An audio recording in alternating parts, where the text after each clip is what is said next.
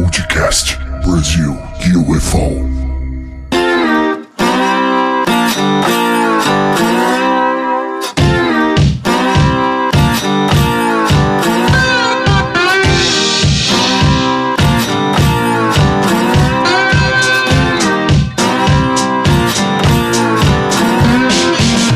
Olá pessoal, sejam muito bem-vindos a mais um episódio do podcast Brasil UFO.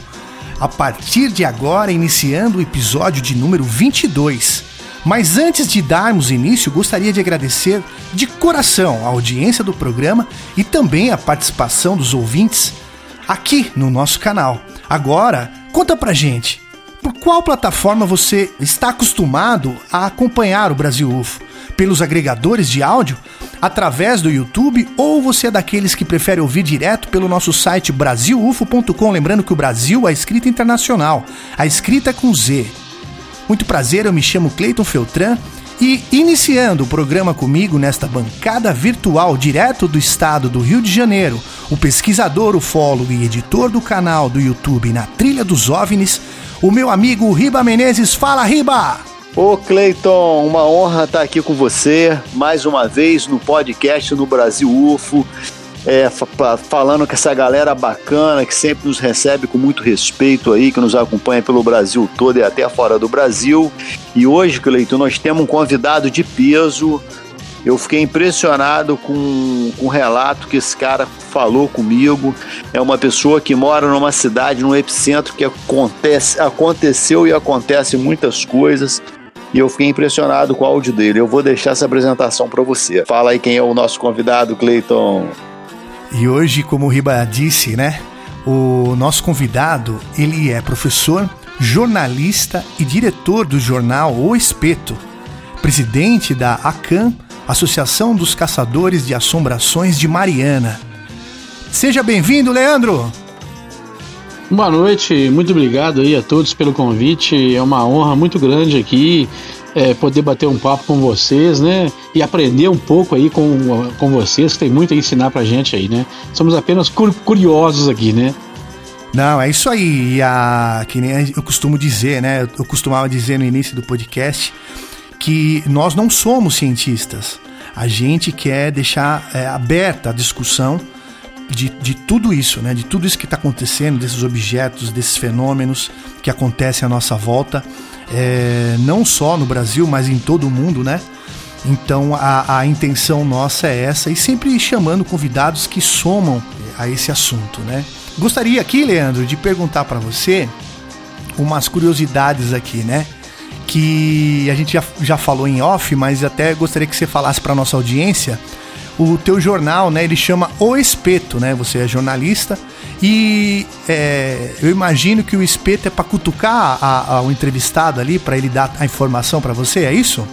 É isso, Cleiton. O espeto ele tem 93 anos de fundação e a, a ideia inicial, lá na década de 30, quando ele começou, né, é despertar mesmo né, a consciência, contar as coisas. E a imprensa, na década de 30, eu falo que ela era muito agitada. Né? A gente tenta seguir um pouco essa linha que não é aquele jornalismo insosso, é jornalismo que dá opinião, não só aquele que narra os fatos, né? O jornalista às vezes ele quer se isentar dos fatos. Não, a gente tem que a gente mora no lugar, vai falar da terra da gente e tem que falar com paixão, e isso falta às vezes as pessoas. Ah, eu vou narrar um fato. Não, eu vou defender minha terra, vou, vou dar espaço para as pessoas, para falar da terra da gente, para falar o que deve ser feito, para criticar, para elogiar. Então o jornal aí, que eu sou diretor dele, está indo para 23 anos. E a, a, ideia do espeto é essa: é dar espaço para o povo falar, de cobrados dos políticos, né? O que, que deve ser feito, e também de dar espaço para a cultura popular.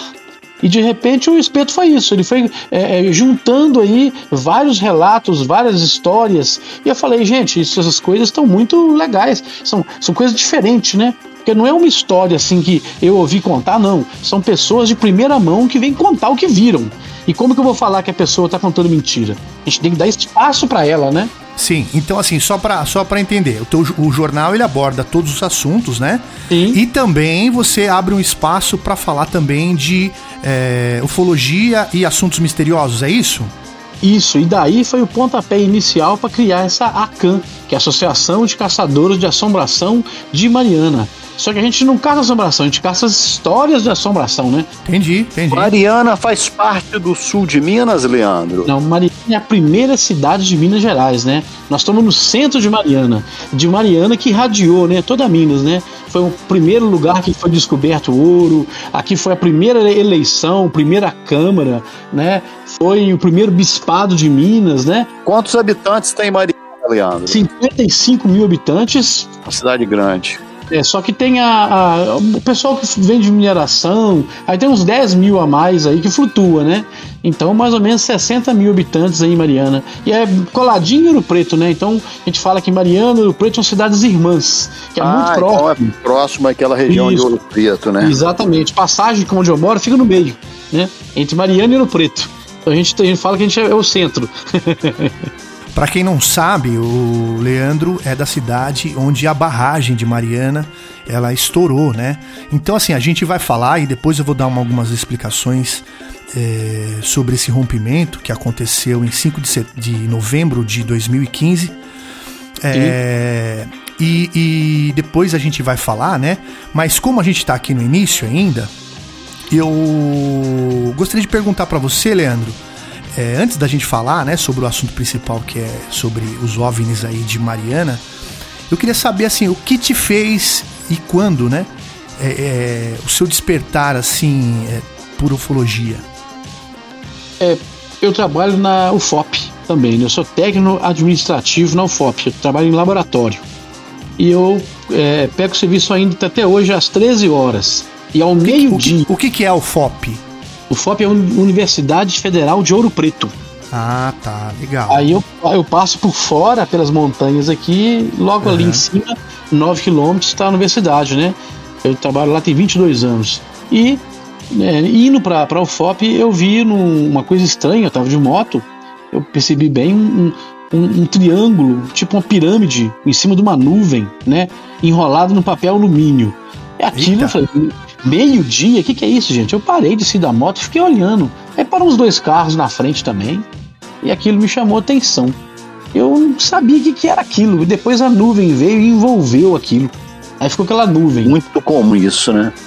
Peguei, fui embora e a partir daí eu comecei a, a, escutar com mais respeito as pessoas que chegavam com o tipo de relato, porque até então quem vinha me falar que. Eu já escutei a minha avó falar que viu, que viu disco voador, ela falava, ah, um prato em cima do outro com luzinha, mas eu achava que era história da minha avó, né? E outra. Mas eu precisei ver para mim começar a, a, a, querer ouvir com mais atenção as pessoas e atender, a, digamos assim, de entender a aflição que uma pessoa que tem um avistamento ela, ela tem porque ela quer contar. E ao mesmo tempo, a outra que vai escutar fica naquela dúvida, né? Ah, você bebeu nesse dia? Aonde você estava? Que hora que era? Foi um avião? Então, a pessoa às vezes é um pouco incompreendida. E por eu ter tido essa experiência, eu fiquei assim, mas gente, eu vou procurar saber melhor o que, que eu vi, né? Só que não achava nada, não vi nada. E eu comecei a publicar mais, fiquei mais sensível. Aí comecei a, como o Jornal Espeto ele tem uma circulação boa aqui em Mariana, Ouro Preto, Itabirito, que é pertinho de Belo Horizonte também, uhum. a gente, eu, eu comecei a colecionar relatos também, né?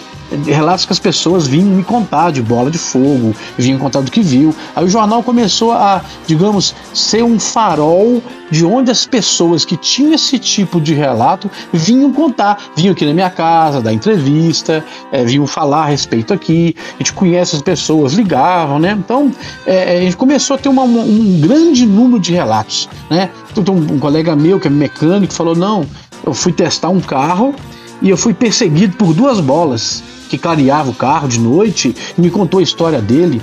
Aí o, o, presidente do nosso sindicato dos servidores né, federais aqui falou comigo que tem medo de sair à noite, que uma bola de fogo perseguiu ele também, né? Caramba. O Sérgio. Falou, Sérgio, ele contou isso numa assembleia para mais de 200 pessoas, né? Falou, Sérgio, numa assembleia de sindicato você tá falando disso? Não, é porque eu mexi com a minha cabeça, eu caí, eu machuquei o joelho por causa dessa bola. Ele tava a pé ou ele tava de carro nesse dia? Ele tava a pé. À noite? À noite. e, e da casa dele ele costuma ver. Aí tem um amigo meu, chama Ezequiel, que trabalha comigo. Ah, eu vejo isso sempre, que eu moro no Alto de Ouro Preto, lá tem isso muito assim, assim, assim. Aí chegou o Miltinho, que é meu amigo. Ah, Leandro, lá na terra da minha sogra tem muito isso, meu pai caçava. Porque ele falava que aonde ela passava e parava tinha ouro. Aí meu pai ia lá com a pá, eu era menino, eu lembro disso, não sei o quê. Aí eu, eu comecei a ver a quantidade de relato que tinha, que eu fiquei impressionado. falei, gente, alguma coisa esse povo tá vendo, né? Sim. Com certeza. Alguma coisa tá vendo, que é muita gente falando. Aí esse Ezequiel falando que quando ele viu uma bola dessa em Ouro Preto, a luz da cidade toda sumiu, deu um apagão na cidade. Aí de repente ele tornou a ver a bola, a luz voltou, ele, ele viu que a bola apagou, a luz sumiu, depois a bola acendeu, a luz voltou e a bola foi embora. Então são coisas assim que você fala assim, tem certeza que, que isso aí é realmente. Aí como eu tinha visto, né? eu tratava aquilo como. Aí eu comecei a, dar, a colocar no jornal de uma forma respeitosa, a tratar como deve ser feito, porque algumas emissoras de televisão, alguns canais de, de, de rádio e tal, querem tratar a coisa de forma sensacionalista, né? Querem trazer uma espetacularização e sem atentar para o lado humano. Por exemplo, a prefeita de Mariana na época, ela me chamou, a Terezinha Ramos. Ela foi até minha madrinha de casamento, era amigo do marido dela também o falecido John Ramos Filho. A Terezinha me disse que ela cuidou do irmão dela, que teve a vista queimada, né? Ele, ele, ele, ele feriu os olhos, porque ele achou bonito essa bola de fogo, foi perto, ficou olhando. A, Aí, a, radia, a radiação da luz era tão forte que isso. queimou a vista dele como se fosse uma solda elétrica, é isso? É, ele, foi, ele foi tratado no hospital Monsenhor Horta, aqui em Mariana, ah. como queimadura de máquina de solda. Olha só tamanho era essa bola que a prefeita contou para você? A Terezinha Ramos, ela, ela, ela, ela, falava que o irmão dela contou para ela que é uma bola brilhante. Ela não especificou o tamanho, porque tava brilhando, né? Então ele não. não ele se aproximou ele, muito, né? Ele achou bonito, ele não ficou com medo, ele foi perto, ele foi ver, né? Aí ele achou lindo. Coragem. Não, ele achou lindo. Então, não foi uma coisa que atraiu temor para ele. Agora, é, como eu sou pro, é, professor aqui em Mariana, é, meu aluno Everaldo, ele é eletricista. O Everaldo falou que ele viu essa bola de fogo de perto, tava ele e o pai dele, né, aqui em Mariana, e ela tinha um tamanho de um Fusca. Foi o que o Everaldo Nossa. me falou. E eu sempre vejo o Everaldo na rua montando som, palco, ele sempre me fala, olha, Leandro vai dar uma entrevista, ele veio aqui no jornal, deu uma entrevista também. Foi durante o dia ou a noite que essa luz se manifestou para o Everaldo? Na, na tardezinha que ele me deu o depoimento dele. Foi ele o pai dele. Mas e, pai... e, essas bolas elas se manifestam durante o dia também em Mariana ou foi durante a noite que ele viu essa manifestação de Geralmente luz? elas são mais visíveis durante a noite e no entardecer. Sim. Né? Então, só que elas são amarelas. Só que teve um policial lá de Pouso Alegre, que no sul de Minas, me ligou. Hoje ele faz parte da Arcan, falando que ele viu a bola de cor vermelha. E ele queria saber o que, que era aquilo, ele achou só a Akan que fala sobre isso em Minas tal. Então é, é, um amigo da gente, né? Ele virou um colega da gente e ele trouxe esse relato de bola de fogo. Ele é um curioso, queria entender, porque ele partiu para cima, porque estava importunando as pessoas, né? Aí ele foi pro local para realmente dar o um flagrante na, na, na, bola de fogo. Então a viatura de polícia tá lá movendo lá. Só que ele viu ai, aquilo. Ai. Então tava tendo ocorrências na delegacia dele lá ou no posto de Pouso policial, Alegre. E ele partiu é. com a viatura lá para poder ver do que se tratava. É, só que para surpresa dele não era ninguém fazendo gracinha, ou não era, sim, era sim. realmente alguma coisa que ele não entendeu o que era e depois Alguma que ele tecnologia, que, né? Ele viu que não tinha o que fazer, ele uhum. viu que ele estava indefeso ali, ele pegou e passou o caminho dele. Ele e o colega dele, que eram mais polícias, né? Eram mais gente. Então a, ele, o efetivo dele não teve jeito da polícia militar fazer nada. Ó, então vamos fazer o seguinte: daqui a pouco o Leandro ele vai falar pra gente porque é, todos que estão ouvindo a gente, todos os, os nossos amigos do canal, é, podem perceber que aqui no Brasil UFO, em outros podcasts, em outros programas, na Trilha dos OVNIs, é, a gente é, no, agora também no jornal O Espeto, né, do Leandro, você percebe que as pessoas realmente veem os objetos, né? Que, que essa tecnologia é real, é uma coisa presente. E a intenção do Brasil UFO e também é, é, na trilha dos OVNIs e também do jornal Espeto é, canais sérios é, de informação apresentam algo para você pensar, para você colocar a tua cabeça para raciocinar, que tem algo, né, que nós não somos os únicos, né, a última bolacha do pacote aqui no universo. Então é o seguinte, lembrando os amigos e ouvintes que, que se você é, é, tá chegando agora, a gente vai trazer sempre os avistamentos registrados no Brasil e no mundo. Além de compartilhar nossa opinião sobre os casos abordados aqui no programa, pois a nossa intenção sincera é dar voz para todos aqui, né? A gente abre esse espaço aqui do Brasil UFO para vocês mandarem as suas perguntas, as, as suas histórias e também os seus relatos. Podcast Brasil UFO.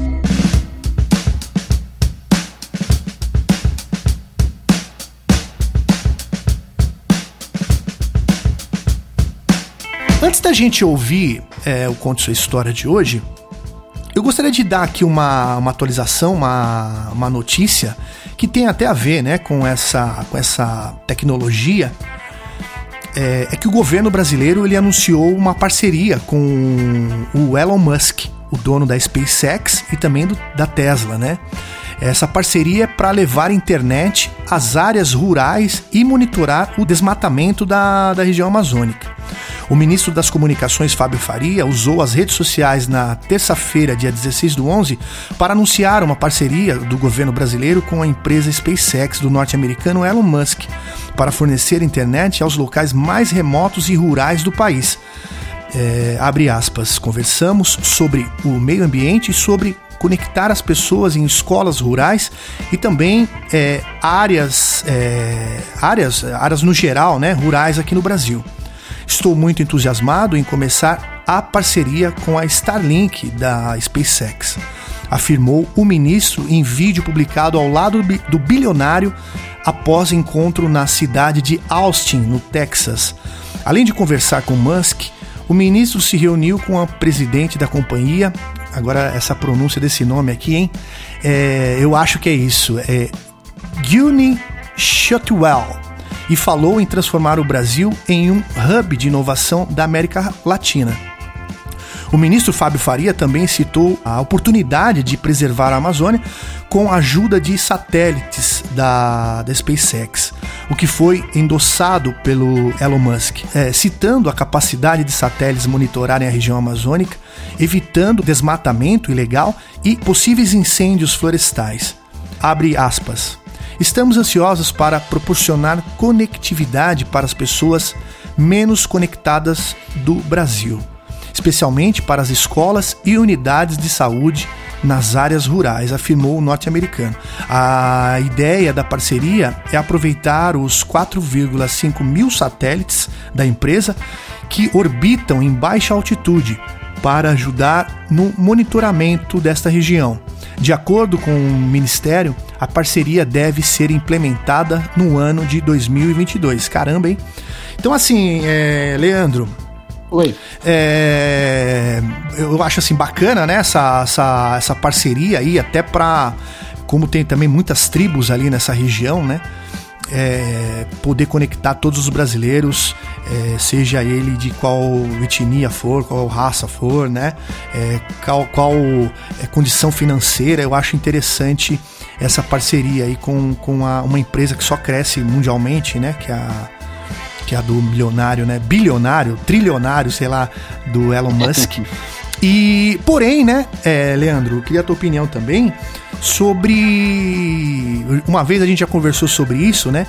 Que esses satélites aí, que esses objetos aí que estão é, não tão alta altitude aí, né? eles, eles podem deixar o pessoal é, um pouco confusos aí, é, achando que são OVNIs, mas na realidade são os, os, os, os Starlinks? É, tem, tem várias coisas, né? São várias, várias questões. Eu posso falar que eu já fiz muito, muito confusão, né? Eu já vi Marte uma vez, e como estava saindo atrás da montanha, eu liguei pro pessoal, gente, tem uma coisa lá no alto da montanha, tá, tá, tá muito claro, tá muito esquisito, e era o planeta Marte. Uhum. Então, foi aquilo ali para mim, ó, foi, foi um aprendizado, né? É, inclusive, Vênus também, certa época do ano, ele fica muito brilhante. A gente aprende um pouquinho de. Quando você começa a ser curioso, né? Vamos falar o dia que nós aqui detectamos a estação espacial, né? Ela passou aqui em Mariana, no Preto, de tanto, tanto tempo ela passa. E quando ela passou a primeira vez, que a gente pôde observar, é, ninguém imaginava, eu não imaginava que era estação espacial. A gente ficou, o que é aquilo ali? Aí nós aprendemos que tem sites, que tem aplicativos, que você pode aprender a vasculhar o céu e saber o que realmente está passando em cima da sua cabeça. E nem Correto. tudo que voa é um OVNI. Então, pode ser estação espacial, pode ser um planeta, ou pode ser o satélite de, de onde que for. Mas uma coisa eu falo, o satélite não, não brilha, ele não tem energia, né? Ele não se movimenta muito, ele é uma coisa mais estática. Então, como é que você vai visualizar um satélite? É meio difícil, né? Só na hora que o foguete está colocando ele lá no alto, igual há pouco tempo teve né? O foguete do Elon Musk lá subiu, ele colocou lá o, o satélite lá na órbita e desceu, né? Só que. É, é ele, ele dá para ser visualizado, dependendo do ângulo que tá o Sol, o Sol reflete uhum. nele. É, é até Isso. aquela, aquela é, visual que o pessoal é, costuma mandar pra gente, que é aquela fi, fileira de satélites. Acho que você também já teve a oportunidade de ver por aí, que o céu dessa região é muito mais limpo. É uma fileira de satélites que o Sol tá mais pro horizonte, então ele reflete no satélite. É a única hora que, que a gente parece que é uma iluminação no satélite, mas é o reflexo do Sol batendo nele, assim como bate na Lua e, ah. e etc, né? Mas então, assim, é... pra, pra gente que recebe a, a, essas imagens, é claro que pra gente a gente já tá acostumado com as características dos OVNIs, né? Mas é, como muitas pessoas que nos ouvem, que também nos acompanham lá no Instagram, é, o pessoal manda, porque não sabe o que é, é o que você falou. O pessoal vê estação espacial, não sabe o que é, vai dizer, vai pedir opinião de quem ali sabe um pouco mais ou que que vai em busca né, das informações, né? informações. né? Mas é, conclua teu raciocínio, Leandro, desculpa. Mas a gente não, pode é, relativizar tudo né? Eu tava no campo da, da Água Limpa, em Ouro Preto, tendo um jogo, e todo mundo admirado com aquela bola opaca. Era uma bola parada no céu, ela não tinha cor, não tinha brilho, ela era meio opaca, né? Tentando tirar foto com o celular, alguns conseguiram mais de perto, mais longe, mas depois ela foi se afastando e sumiu. Então, uhum. O que, que, era aquilo? Não era um satélite, porque ele estava baixo, não tinha brilho nenhum, que era um pouco opaco, né? E, e, se movimentou de forma. parou, depois deu uma, deu uma aceleração, sumiu. Ou seja, seja lá o que fosse, ia estar tá um movimento normal, né? Não, parou, mandou, moveu. Então, isso a gente fica, dá um. um peraí, o que, que é isso? Não, não tem muita explicação para certas coisas, né? Então, uhum. a, essas pessoas. Vamos falar de um amigo meu que tem um, um rancho aqui na zona rural, ele chama Valdécio é, de, ele chama, a localidade chama Pinheiros Altos, que é próximo a Piranga. Fica aqui de Mariana lá uns 50 quilômetros, né? A gente costuma ir lá, ele faz uns rodeios aqui em Mariana, ele veio aqui no jornal me procurar e falou que estava atrapalhando as vacas dele de noite essas bolas, né? Aí Sério? ele juntou uma turma de, de peão lá da fazenda dele, que trabalha com ele, fazendo um rodeio e tal, né? Ele mexe com vaca também, para tentar laçar essa bola. Aí eles foram, um monte de homem lá com uma rede, com coisa correndo. A bola não era grande, ele falou que era, era, era um, um pouco maior que uma bola de futebol. Ele, e como ela estava muito baixa, ele queria laçar aquela bola. Eita. Só que quando ele, chegava, quando ele chegava perto dela com a turma, imagina, quatro, cinco homens correndo. Quando no campo, né, no, no pasto liso. Ela sumia e aparecia do, do outro lado. Aí eles iam chegando perto dela, do outro lado, ela sumia. Aí ele viu que ela estava brincando com eles, né? Ele apelou e foi para casa. Inclusive, é, é, me convidou para ir lá, dormir na casa dele. Só como a zona rural estava chovendo muito nessa época, não deu pra gente ir. Mas é, a próxima atividade nossa aí é, será em Pinheiros Altos, na casa do, do Valdécio. E eu contando a história, a, a história dele, né? A, a, a, amiga do meu, meu filho aqui, uma, chama Sueli, ela é de Pinheiros Altos, nasceu lá, e ela contando que sempre ela via essa bola de fogo lá também, essa luz, né? Ele ah, sempre tem, eles dão o nome de Mãe do Ouro, bola de fogo, luz, né? Então ela também é de lá. Então a gente fica assim, o é, que, que é essas coisas que as pessoas veem, sabe que veem, né? É, eu, eu publiquei no jornal esses relatos e o presidente da cidade, de Diogo de Vasconcelos, presidente do, da Câmara de Vereadores, né? Sr. Zé Quirino, falou: ah, isso aqui na roça, aqui todo mundo vê. Diogo de Vasconcelos é uma cidade de 5 mil habitantes, coladinho aqui em Mariana, nos 30, 30 quilômetros, né? Aí eu, lá não tem imprensa, o espeto vai sempre lá divulgar alguma coisa, eu vou lá, eu gosto muito do pessoal de lá. E o Zé Quirino, que é, é, foi o presidente da Câmara, o vereador, falou: não, tô cansado de ver. Aqui na roça, raro alguém que nunca viu. Todo mundo viu, a gente nem liga mais porque não mexe mais com a gente. Tá no céu ali, passa. Ela vem e passa. Caramba, hein? Ela, ela não, não, não incomoda ninguém, não mexe com ninguém, então fica quieto aí. Ele falou isso durante uma reunião da Câmara, gravada com todos os vereadores, né? Aí os vereadores começaram a discutir o assunto e a maioria dos vereadores já tinham visto. então assim, mas peraí, que é uma, uma zona rural, é muito uhum. pouco iluminada, as pessoas prestam mais atenção no céu, né? Esse caso que o rapaz tentou laçar tem mais ou menos tem muito tempo foi recente isso? Tem é, três anos, foi antes da pandemia. Ah, ah. Três anos, o, o Valdécio. Ele veio aqui, Sim. bateu um papo comigo, fez a matéria, eu, tipo, gravei com ele, né? Me convidou a ir lá para dormir lá. Eu, eu, vou combinar um dia lá, mas é. E, nunca, e nunca mais eles viram essa, essa esfera aí? Não, aí não, ele não. Esse tipo eu, de objeto? Eu tive com ele num, rodeio e tal aqui Mariana, mas não cheguei a falar com ele sobre isso mais. E você reparou desse nesse caso aí que ele reclamou, né, que que as vacas, né, estavam sendo perturbadas, né? Ele, ele por acaso ele viu algum animal morto ou não? Não, não, não matou nada não. Ele só reclamou que a vaca tava, a vaca tava correndo e tava atrapalhando, dizer que tá tirando o sono das vacas, né? Sim. Ele queria ir lá ver o que, que era aquilo, que tava. Bicho arrebentava a cerca, fugia, dava molação para ele. Então a gente vê que tá perturbando né, né, essas pessoas, né? Então, o que, que é isso, né? Teve uma amiga de minha de Acaiaca, que é uma cidade pertinho também aqui, veio falar que algumas galinhas dela sumiram. E ela viu é, essa bola perto do galinheiro. Então eu falei, não é possível que o ET veio roubar galinha aqui, né? Brinquei com ela, né? Então a Jussara, ela veio contar a história pra gente. Eu até brinquei com ela, porque eu descobri que ela punha nome em japonês em todas as galinhas dela, né?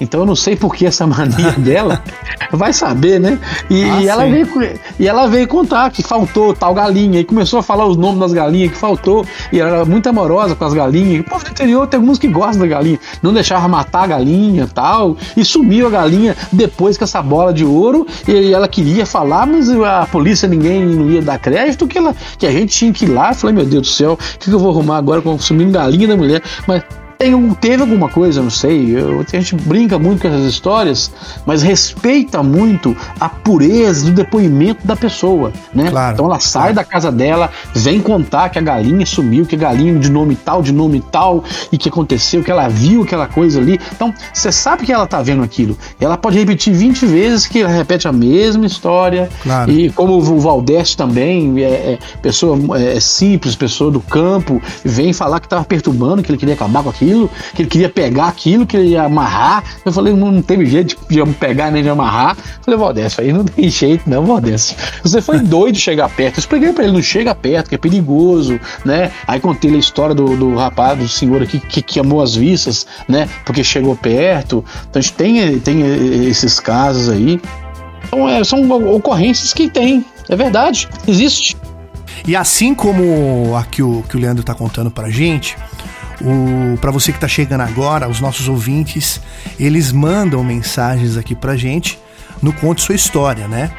Que como que funciona? Se você tem alguma história é, sobre OVNIs ou coisas estranhas e misteriosas que aconteceu com você ou com algum conhecido, manda pra gente através do e-mail brasil.ufo.sp@gmail.com brasil.ufo.sp@gmail.com lembrando que o Brasil é com Z. É, ou, se você preferir, pelo WhatsApp, mais 5511 984 36 3637. Repetindo, mais 5511 984 36 3637. Se você não quiser ser identificado, podemos mudar o seu nome e a sua voz, manteremos o total é, sigilo do seu nome, né? É, e hoje quem conta a história pra gente é o André de Indaiatuba, interior de São Paulo. É, então vamos fazer o seguinte: vamos primeiro escutar a história que o André traz pra gente aqui e depois a gente comenta, porque o Leandro tem é, muita história para contar pra gente. Então, pra gente não perder tempo, aperta o play aí, vamos lá. Podcast Brasil UFO.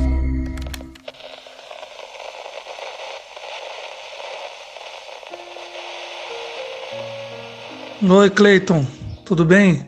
Meu nome é André, eu moro aqui em Dayatuba, interior de São Paulo. Sou de São Paulo, morei a maior parte do tempo lá em São Bernardo do Campo. Faz um ano que eu tô aqui em Dayatuba.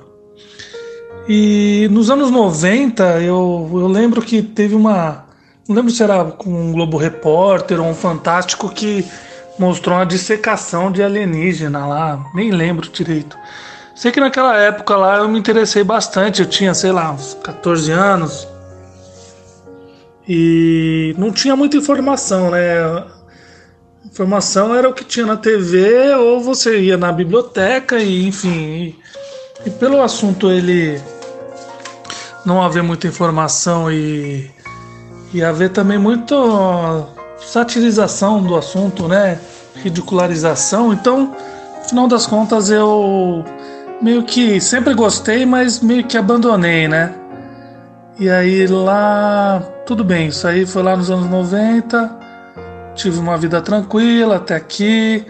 Só que mês passado, em outubro, não lembro o dia certo, é, eu, minha esposa e minha filha, mais um casal e uma e a filha desse meu amigo, fomos para São Tomé. E aí a gente alugou lá um, um quarto lá que ficava num camping. E esse e no fundo desse camping ele tem um mirante. Você vai andando que vai dar na mesma direção daquele letreiro que tem na entrada da cidade. E como a gente, minha filha tem é pequenininha, não tem nem 5 anos, a filha do meu amigo também. Teve uma das noites que é, minha esposa e a nossa amiga e as crianças ficaram dormindo e a gente acabou. Esse, eu e esse meu amigo, nós fizemos um, um vinho quente, era mais ou menos umas 10 da noite. E como estava muito frio, a gente fez um vinho quente e subiu para o mirante para trocar uma ideia só, mas não era, não era uma vigília, né? Era só para ter um papo aleatório e ver a noite, né? E nesse dia, né, né, olhando para essa paisagem aí, a gente deparou com um avistamento longe. É, não era perto, mas era uma luz muito grande, branca, né? E ela ascendente, ela veio de cima para baixo, ela durou um, uns 5 segundos e a que chamou atenção além da intensidade da luz foi a variação de velocidade, né? Então, uma estrela cadente, ela é rápida, ela piscou o olho, ela passou e quando esse deu tempo de eu chamar o meu amigo para ver e o tamanho e a variação de velocidade, tipo descendo para montanha mesmo, né? Enfim, isso aí para vocês aí é um é um assunto trivial, é muito simples, né?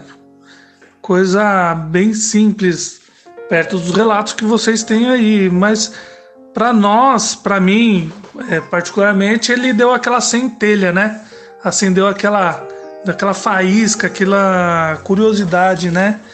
Então aí eu comecei a pesquisar novamente, aí eu ouvi algumas entrevistas, aí eu ouvi podcasts, ouvi alguns aleatórios, ouvi o de Santo Tomé, né? E enfim, né? Essas incertezas, essas dúvidas, elas elas são combustível para a gente, né? A gente fica querendo sempre saber mais. Mas é isso aí. É... Gostaria de agradecer aí, mandar um abraço para você. Eu gosto muito de quando participa você, o, o Riba e o Cristiano Gonçalves. Super legal aí quando troca uma ideia, o assunto desenvolve com bastante seriedade e sempre trazendo informação pra gente. É, é bom, é, é confortante é reconfortante ouvir, é descobrir que tem pessoas com, né, com a mesma com a mesmo com o mesmo interesse e, e essa vontade de descobrir as coisas, né? Tá bom? Valeu, um abraço, abraço a todos aí. Podcast Brasil UFO.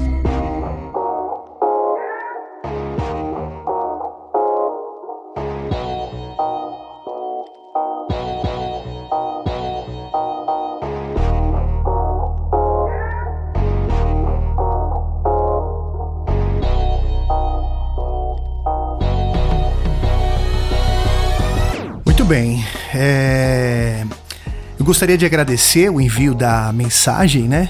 Ao André, morador lá atualmente de Indaiatuba, mas já foi o meu vizinho.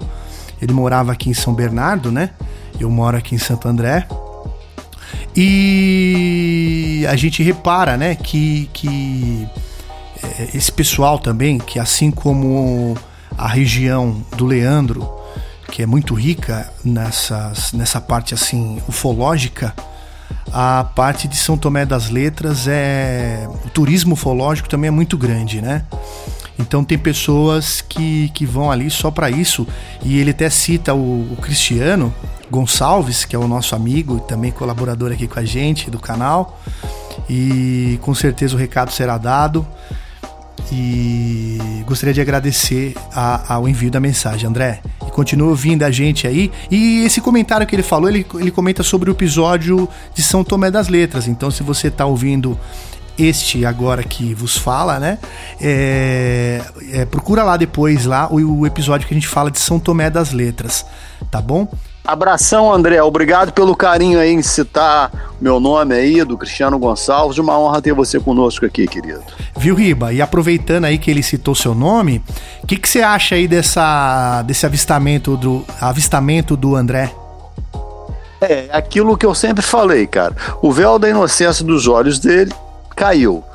Ele já percebeu que nós não estamos sozinhos e ele comenta de uma forma muito humilde que é, é um, uma, é um avistamento simples na visão dele, mas para ele foi muito impactante. Eu tenho certeza que quem vê uma vez a tendência é ver mais vezes e se eles frequentar certos locais assim como é essa região aí de Ouro Preto, de Mariana, do nosso amigo Leandro aqui, se ele passar, juntar um grupo e frequentar aquelas montanhas de São Tomé das Letras, ele vai ver coisas que ele vai ficar com o queixo caído. O nós não estamos sozinhos e tenha certeza que eles existem. Com certeza, né? E lembrando que ele que ele mencionou pra gente que no começo ele pesquisava bastante. E aí, de tanto a imprensa é, é, ficar explorando de forma é, denegrindo né, esse, esse assunto, hum. né, tirando o sarro, né, como de costume, ele acabou perdendo interesse até que surgiu né, essa, essa hoje, para quem. quem Hoje o pessoal não está mais preso em televisão, né? Hoje tem outras plataformas para o pessoal ouvir e também para se informar e uhum. também para poder é, mandar os seus relatos, né?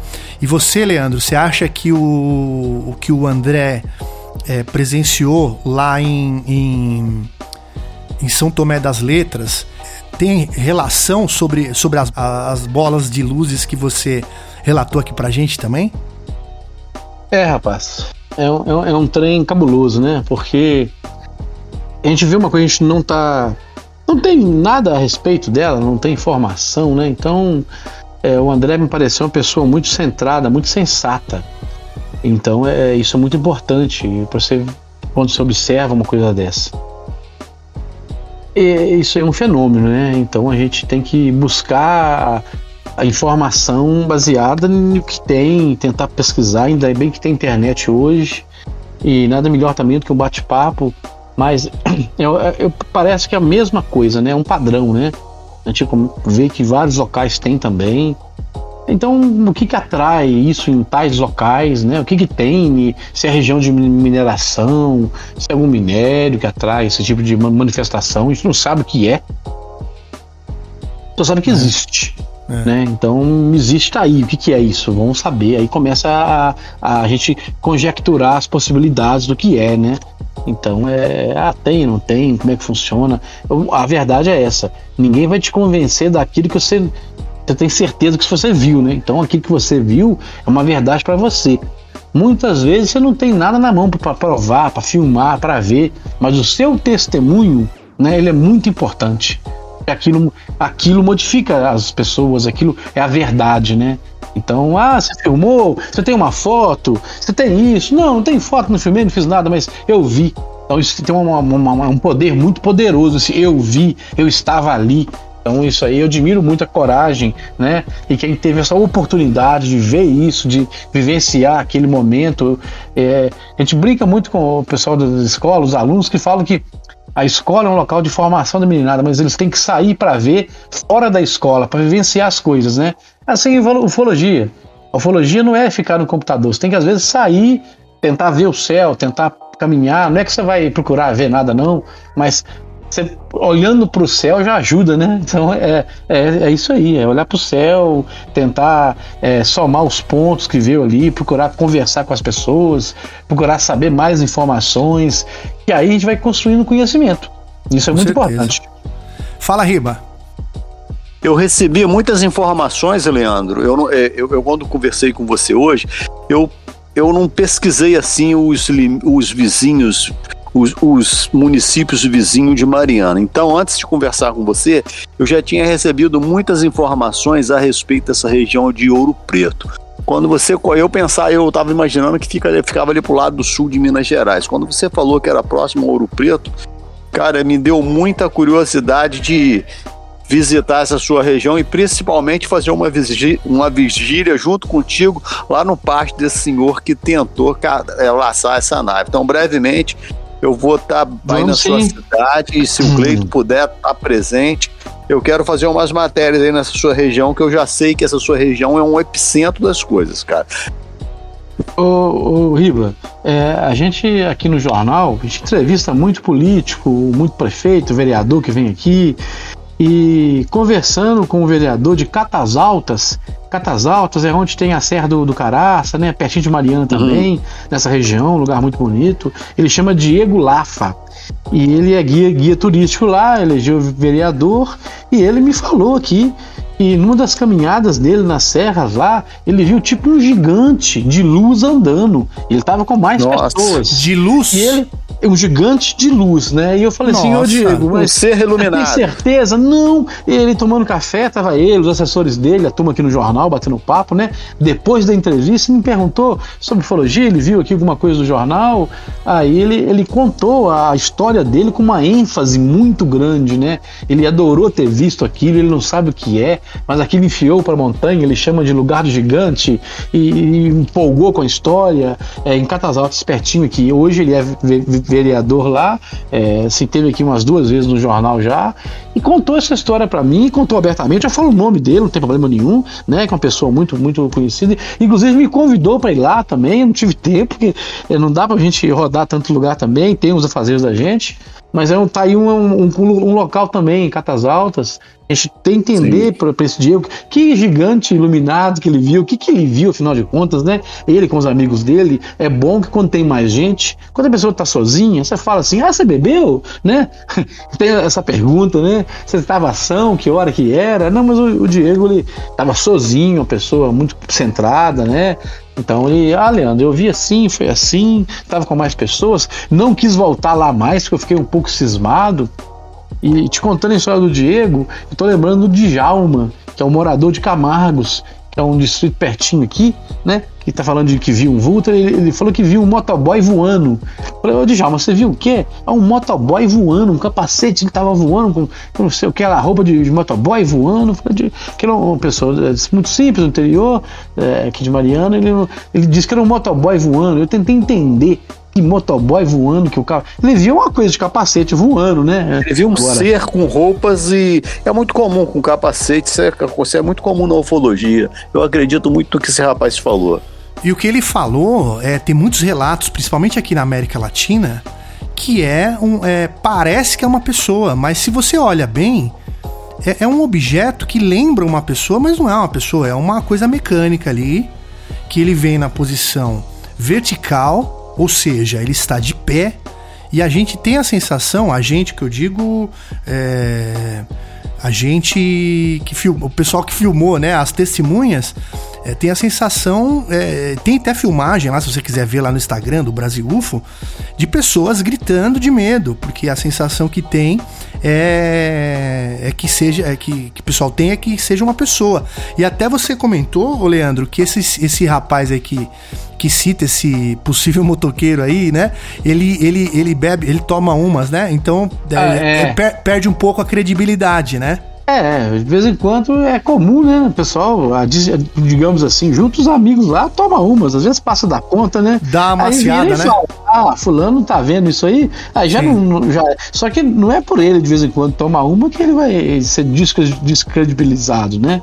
Então a gente dá espaço pra todo mundo, cara, tá ação. Ele contou as histórias. Ele, ele contou uma história interessante que ele veio de Bento Rodrigues, aonde que estourou a barragem, né?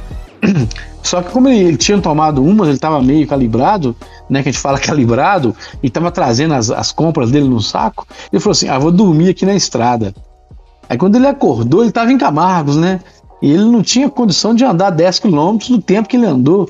Então ele, ele ficou um pouco. ele ficou admirado, né? Essa, esse Camargos fica quanto, te- é, quanto tempo de Bento?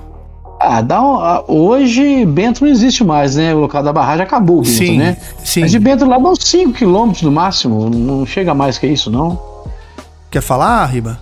Não, eu queria saber uma, é, se, o- se ele tem mais ou menos quantas, uma, uma noção de quantas pessoas perderam a vida ali, se ele tem mais ou menos uma noção. Dos oito. Quanto? Dos oito pessoas. 18 pessoas que morreram na cidade E Sim. desaparecidos? Desaparecidos. É. Não, é, es- n- morreram mais pessoas que estavam trabalhando na represa, né? Ah, tá. Agora, no distrito, deram tempo de uma, da Paula avisar, né? Ela passou de moto gritando, então é, é, foram menos pessoas. Eu acho que não, não sei, o- mas foi trabalhadores e moradores, no total foram 18 pessoas. E se fosse à noite, aí umas 500 pessoas. Aí não ia todo mundo embora. Infelizmente, Mariana ficou conhecido, conhecido no mundo todo com esse caso, né, cara? Infelizmente. É, e ainda bem que agora só tem barragem a seco, né? Então se viu um pouco depois. Teve que ter o Bru- Brumadinho depois também, né? Aí já foi mais 200, 300 pessoas embora, né? Eles montaram um restaurante debaixo da barragem, é outra história, mas essa questão de barragem a gente tem que Ô, Leandro, lembrar e disso. nesse período que aconteceu isso que você falou, que começou a aparecer muito objetos, eles sempre estiveram aí, mas você, quando aconteceu esse caso do rompimento da barragem, você percebeu que o número de relatos de avistamento aumentou muito nesse período, Du? Como é que foi Sim. isso? Conta pra Bom, gente. na verdade, o meu irmão tem um sítio lá em Camargos, né? Camargos é vizinho de Bento Rodrigues, vizinho da barragem. E a gente sempre fazia alguma festa da Arcam por lá, na Fazenda da Palha tal. A gente ia lá e um lugar que tem uma visibilidade muito boa, é muito bonito, né? Gente- nós fizemos até um ponto lá de ob- ob- observação, de vez em quando a gente ia para lá e a gente acompanhou muito de perto o que teve lá, né? E o meu irmão ficava lá na semana vários dias, ele criava galinha dele de vez em quando, ele estava sempre por lá, né? Ele aposentou e gostava de curtir o sítio dele. E por isso ele começou a, a comentar comigo que estava vendo coisas que ele não estava entendendo, ele é muito religioso, né? Ele não tinha uma resposta para aquilo que ele estava vendo. Até que teve uma noite que ele saiu para encontrar o buraco da formiga para pôr veneno, né? Então ele saiu, porque à noite que as formigas, tem uma certo tipo de formiga que ela sai à noite para cortar.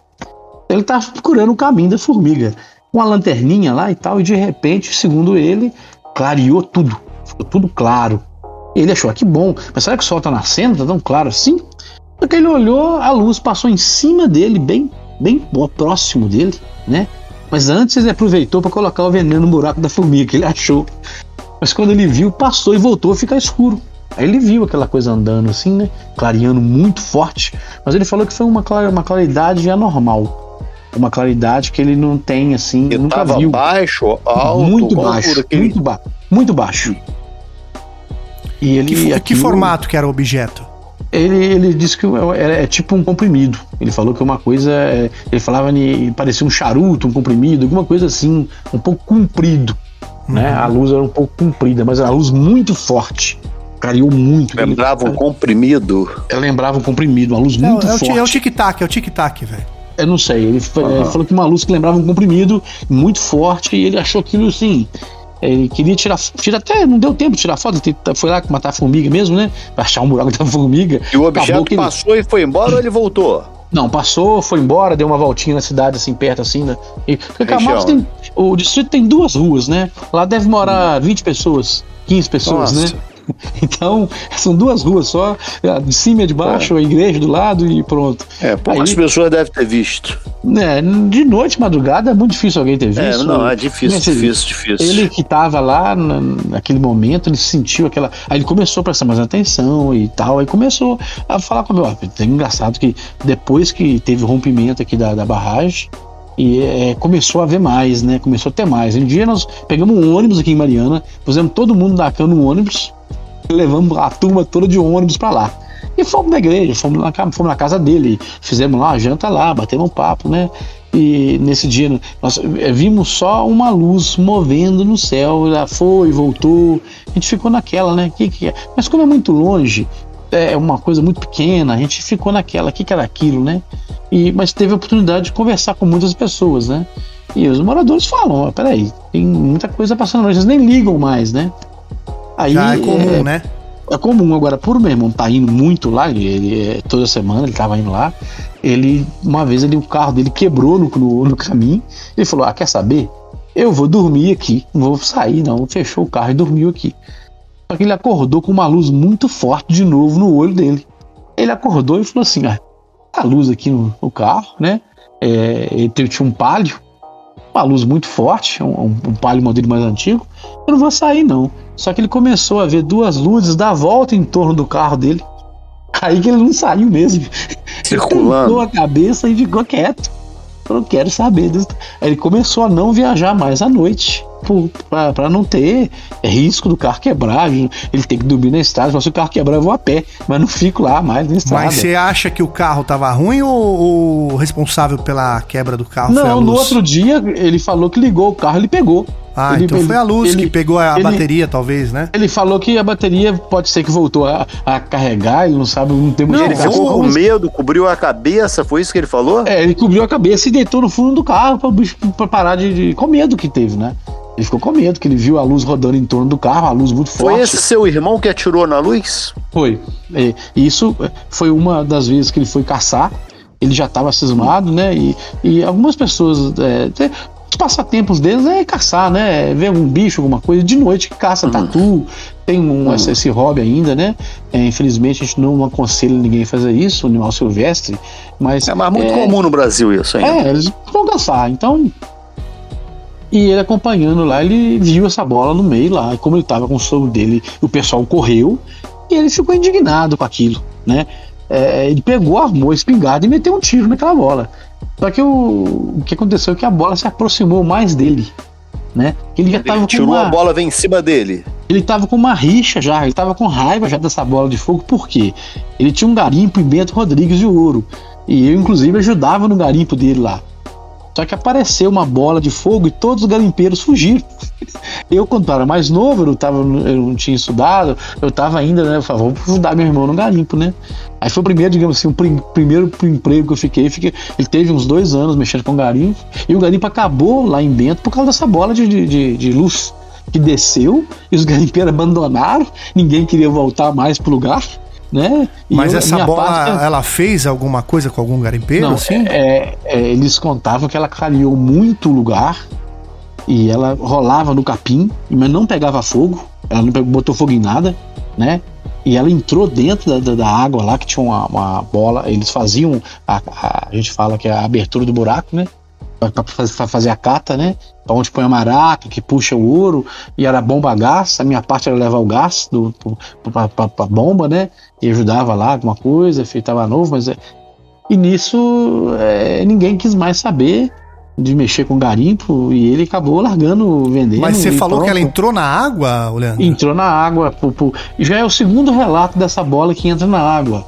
Aqui hum. Bento distrito... Ribeiro faz parte de Mariana? Bento Rodrigues é um distrito, né? Era um distrito onde ah, um distrito, passou. ok. Aonde Aí seu irmão, Aí seu irmão já estava revoltado com essa bola que tinha acabado lá com o espantou e... o pessoal do garimpo. Aí ele atirou na.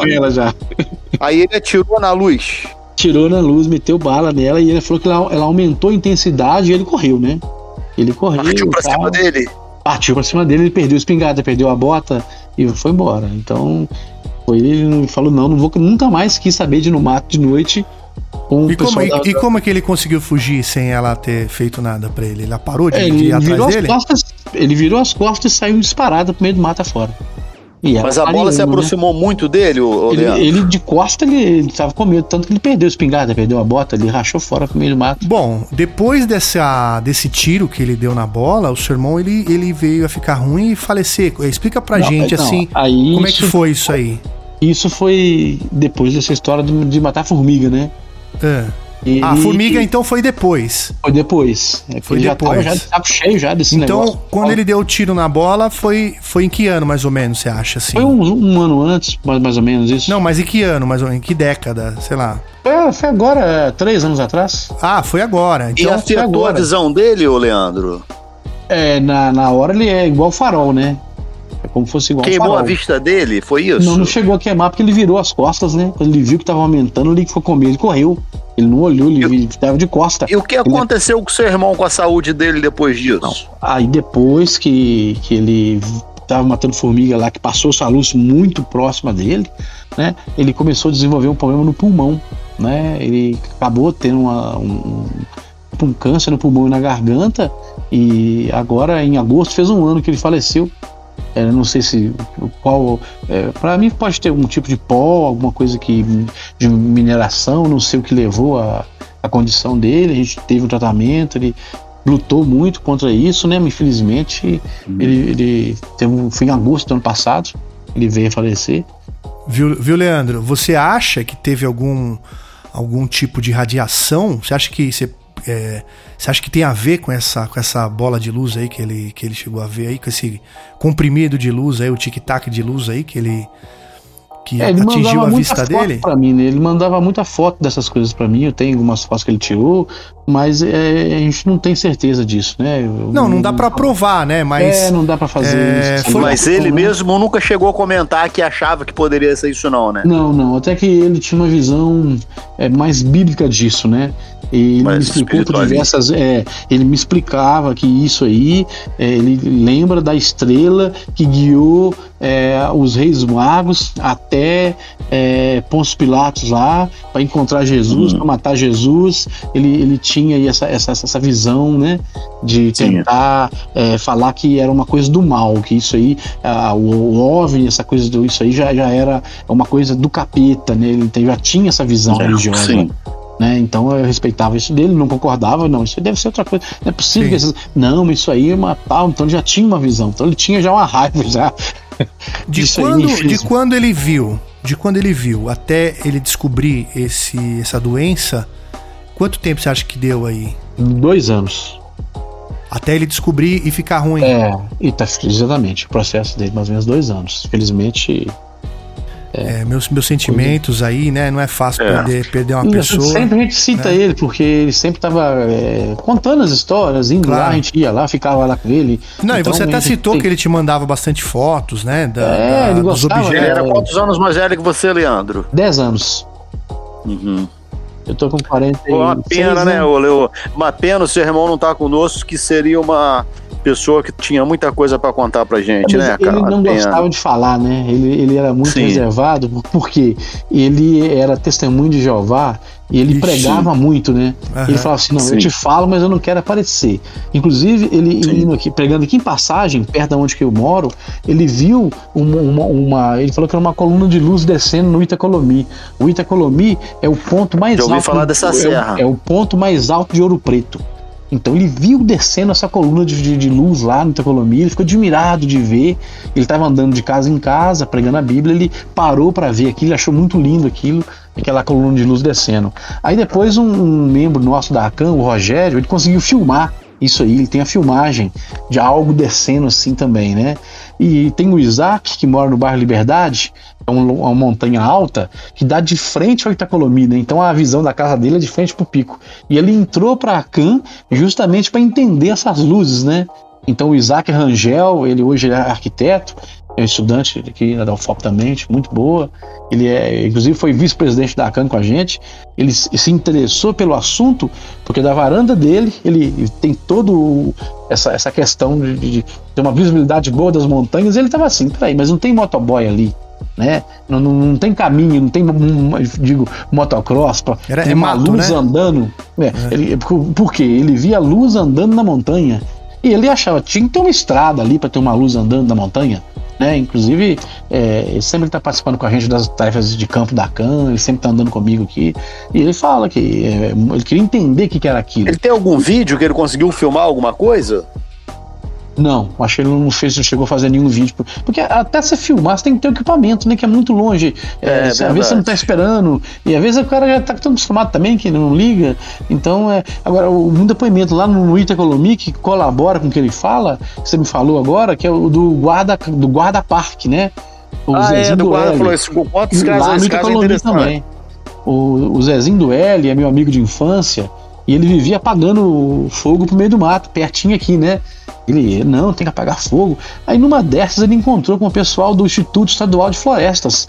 Falou, peraí, você quer apagar fogo? Antes que você morre queimado, você vai aprender como é que apaga fogo. Aí levaram ele pro parque, deram para ele a roupa, deram treinamento, acabou contratando ele para trabalhar no parque do Itacolomi, né? Que é um parque estadual aqui, muito bonito. E ele ficou empolgado lá. E tá lá até hoje, né? Ele gostou tanto que ele virou guarda-parque, ele trabalha no parque do Itacolomi. E a ideia dele sempre foi morar lá no alto do parque. É um lugar bem bonito, bem isolado, queria morar lá. Ele casou, né? Tem uma, um filho, né? O Daniel, e foram morar lá no alto. Lá que ele queria morar lá, é um lugar muito bonito. Só que a experiência de morar lá, duas coisas que ele fala. Primeiro que é frio, né? É montanha, 1.500 metros, um pouquinho a mais. É, e segundo, que à noite ele estava vendo muitas luzes, então ele estava com medo de sair à noite. E o filho dele é pequeno, tem cinco anos, né? Ele falou: não, peraí. Ele, com quatro meses que ele estava morando no parque, ele pediu para sair, para voltar para aqui, para passagem, para não morar lá mais. Porque ele, ele falou que tem uma vez que ele viu seis luzes juntas, né? Andando juntas. Seis. Próximo a Parada. casa, sobre, sobrevoando o- assim, o quintal a dele. casa, andava. é, ele já via essas luzes antes de ir pro parque, mas ele não, Hum. não entendia ainda de. Ah, eu vou morar lá em cima, ele estava empolgado em morar lá em cima, só que ele viu muito mais perto, né? Então é uma O nome do local é Serra do Itacolomi, não é isso? Parque. Parque do Itacolomi. Sim. E Eu tem tenho uma- moradores que moram lá até hoje? Não, não. lá? Lá, lá só tem parque, né? É Então só quem tinha autorização pra morar lá era Exato. esse amigo que era o guarda. É, lá tem umas seis casas aonde é reservada para quem quer morar lá, quer ficar lá, para pessoas que trabalham no parque mesmo, né? E tem alguém que mora lá hoje nesse parque? É, eu não sei se a diretora fica lá, né? Quando o, o o diretor do parque vem, a casa dele é dentro do parque, né? Então, não sei se Poxa, o local lugar, é o mesmo, né? Então é. Só que é lá no alto, né?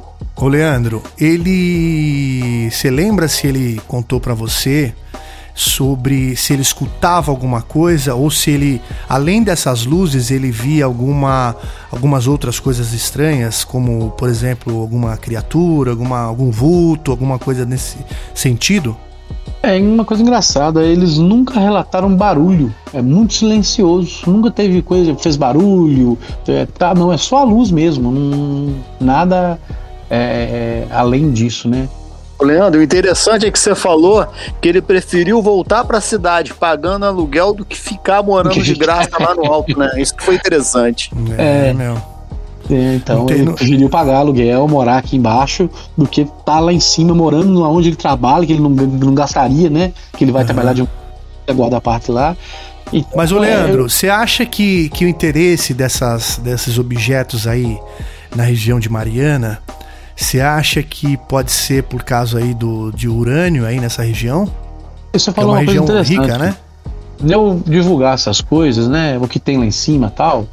Tem um senhor que é meu vizinho aqui de cima, né? Ele é, chama José Galo.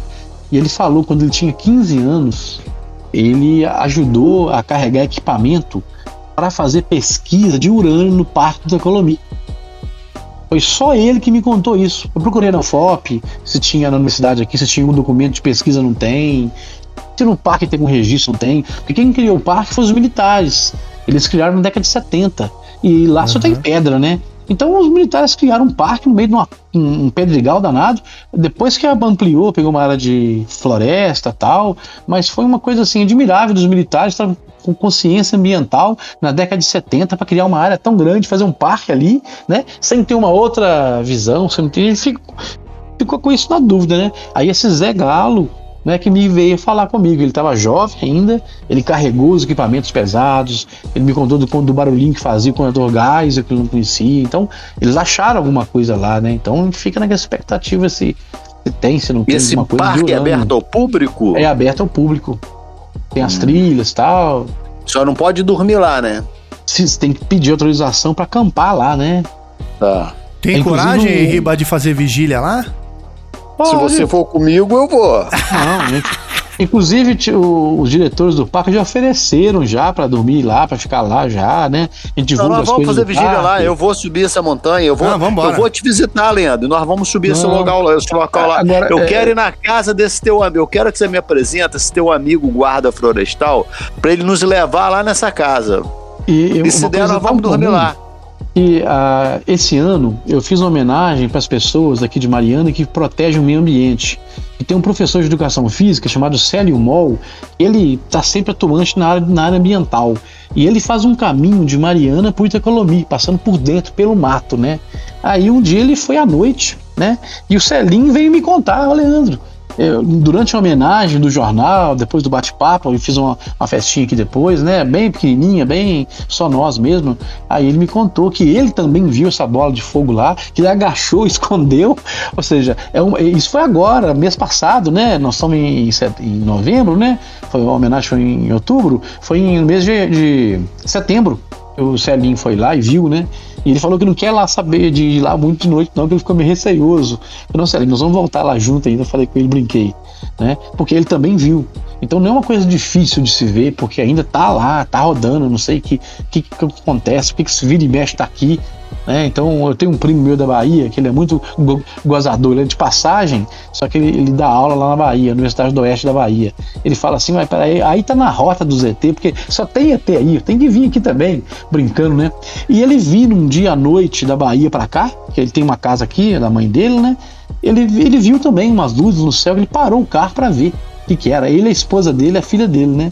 Eles pararam pra admirar, pra ver. Aí ele veio me contar né? De tanto tempo que ele não, ele gostava dos relatos, mas levava mais na brincadeira, né? Mas quando ele viu, ele veio assustado me contar a história, o Leonardo. Ele veio me contar, né? Eu, então eu brinco com ele que a gente fazia uma dupla, Leandro e Leonardo. Mas ele, nele ver, né? Ele veio realmente assustado, contar tal. É, na hora, na hora que você vê, É. né? Na hora que você vive, segundo o Riba fala, você vira a protagonista da. Como é que é, Riba? É, porque a pessoa que frequenta esses locais interessado em, na- em subir essas montanhas para ver esses objetos, ele corre um sério risco de virar protagonista de uma boa e de uma má história. Ele pode se dar bem, mas ele também pode se dar mal. Ele pode ser queimado, pode sofrer um ataque, pode afetar a vista dele, conforme aconteceu aí, conforme o Leandro contou aí. Pode entendeu? sumir. Também não pode não acontecer. Você pode levar um susto. Entendeu? Então a pessoa corre o sério risco de virar protagonista da história. Verdade. É, eu, eu tenho uma- um amigo meu que chama Ricardo, né? Ele é, tem uma sapataria aqui em Mariana. E eu fui, eu comecei a bater um papo com ele lá e saiu esse assunto. E a esposa dele que trabalha na loja veio falar que ela viu dentro da casa dela essa bola, né? Só que ela não Nossa. queria no jornal, mas eu falei, mas e aí, o que, que, que aconteceu? Eu comecei a gritar, aí essa bola, que era o tamanho de uma bola de futebol, ela começou a ficar pequenininho, pequenininho, e saiu pelo buraco da fechadura. Eu falei, ah, conta outra. Ela falou, não, juro por Deus. Eu falei assim, "Ah, mas como é que a bola ficou pequenininha e saiu pela fechadura? Eu não entendi. Esse é um fenômeno, né? Eu não entendi, a, a dela foi a única que me contou. Porque eu tava fazendo uma gravação com o senhor Cícero Pinheiro, é um ex- ex-vereador de Mariana, tem 80 anos, e ele foi diretor de um motel aqui perto de Ouro Preto. E o motel dá de frente pro Itacolomi. E ele lá no limpando, ele viu que caiu uma, uma luz, uma bola de fogo num, num local próximo ao motel, que é um, um abismo muito grande, né? Aí ele pegou o pessoal que faz manutenção do motel para fazer escavação desse local onde essa bola de fogo desceu. Aí ele começou a escavar E tinha marca lá no solo? é, um- uma clareira, foi uma construção antiga que ele achou, só que ele começou a tirar osso. Ele começou Eita. a tirar cabelo, começou a tirar Tirou. perna, começou a tirar mão. Ele falou que tinha uma quantidade de cabeça. Aí ele parou, mandou enterrar. Calma aí. e falou: vamos embora daqui. Ele, Nossa, quando chegou lá, primeiro. ele encontrou uma marca no local primeiro? É, é, é, eles estavam fa fazendo a pintura externa do motel. Como o motel hum. é entre Passagem e, Mari e Ouro Preto, né? Fica num, num aclive, num morro, fica, tem um vale, tem um rio no fundo, e do lado contrário tem o Itacolomi, e eles viram essa bola descendo, né? Ele viu e procurou acompanhar. Como tem essa lenda que aonde para que tem ouro, ele viu exatamente aonde essa bola parou. Eu tive que ir há pouco tempo agora esses dias, né, seu Cícero? Aí esse ex-vereador, Cícero Pinheiro, ele falou, gente, para de pintar aí o, essa fachada, vamos descer, vamos lá embaixo, quero que vocês cavem um buraco para mim aonde caiu essa bola. Aí desceu três pessoas com ele, ele deu a ferramenta, eles começaram a capinar, limpar o, o local e viram que era uma, uma, construção antiga, né? Com pedras, né? E aonde que ele viu cair, que foi no quadrado exato, porque é o quadrado da pedra que ele viu, que estava limpo, né? O lugar limpo, ele começou a tirar o esqueleto. Eu acho que isso era uma coisa meio espiritual na minha visão. Não sei, começou a tirar esqueleto. Alguma, eu não sei, sei lá, eu acho que alguma coisa espiritual ali, dando visão para ele, que alguns escravos ali, eu não sei há quantos anos aconteceu isso. Esse homem já tá com 80 e poucos anos, né? É, ele tem uns 10 anos que aconteceu isso com ele. Então, aí ele, esses corpos já deviam estar enterrados há anos e anos nessa construção de pedra. Então isso deve ter sido com alguns escravos naquela época. Então alguma luz ali dando sinal, sei lá, uma coisa espiritual. É, mas o fato que, é que eu, eu que, acredito que é interessante é isso, isso, né? É interessante que é isso, que ele viu a bola em local é. que ele foi desenterrar, tirou um monte de osso, ele mandou parar, falou, para que eu não quero furar Porque mais uma coisa, Leandro, tem que ficar muito claro é o seguinte, tem eu sempre falo isso, tem três tipos de luzes que a gente tem que ficar atento. Tem essas, tem as luzes químicas, né? Esses fogos fatos, essas coisas todas, fenômenos eletromagnéticos, tem as luzes espirituais e também tem luzes que são ufológicas. A luz ufológica, quando você vê, ela claramente você percebe que não é normal. Até o cachorro corre. O burro abaixa a orelha, o gado arrebenta o pá, arrebenta a cerca, conforme você falou. Claramente é identificável uma luz ufológica, principalmente quando ela se aproxima muito de uma pessoa. Agora, a luz espiritual também ela existe. Às vezes as pessoas podem confundir isso. Então, essa luz aí que você está falando que desceu ali e achou corpos ali, devia ser em cima de uma construção de pedras. Eu acredito que devia ser corpos enterrados de antigos escravos. Então, alguma luz espiritual ali estava acenando para ele. Sei lá, eu acredito nessa hipótese aí dessa luz aí. É, é um caso curioso, né? Não estou falando que eu estou com razão, não, mas eu acredito que seja isso. Mas, mas é um fato interessante. Viu, Leandro? Mas é que, aí ele é... não informou que não informou a polícia sobre esses ossos restos humanos? Não, ele tampou lá e, e pronto, acabou. E ele, ele não é o primeiro a pesquisar. Teve um dentista aqui de Ouro Preto, né? é, ele chama Giovanni. E ele largou, ele, ele aposentou e se dedicou a escavar o Itacolomi, procurando aonde essa luz caiu, que tinha tesouro. Ele levou um ajudante, montou uma cabana lá no alto do Itacolomi, né? E ele andou faiscando lá, procurando lá. Aí o, o, o, o, ajudante dele fugiu, deixou ele sozinho, porque viu essas luzes lá no Itacolomi. E ele ele ficou lá um ano, tem até a foto dele com a cabana dele, publiquei no jornal há pouco tempo, né? Essa história que ele foi lá no Tacolomi procurar aonde caiu a luz e fez a cabana lá, andou furando buraco lá à vontade, porque eles acham que aonde cai essa luz tem ouro, né?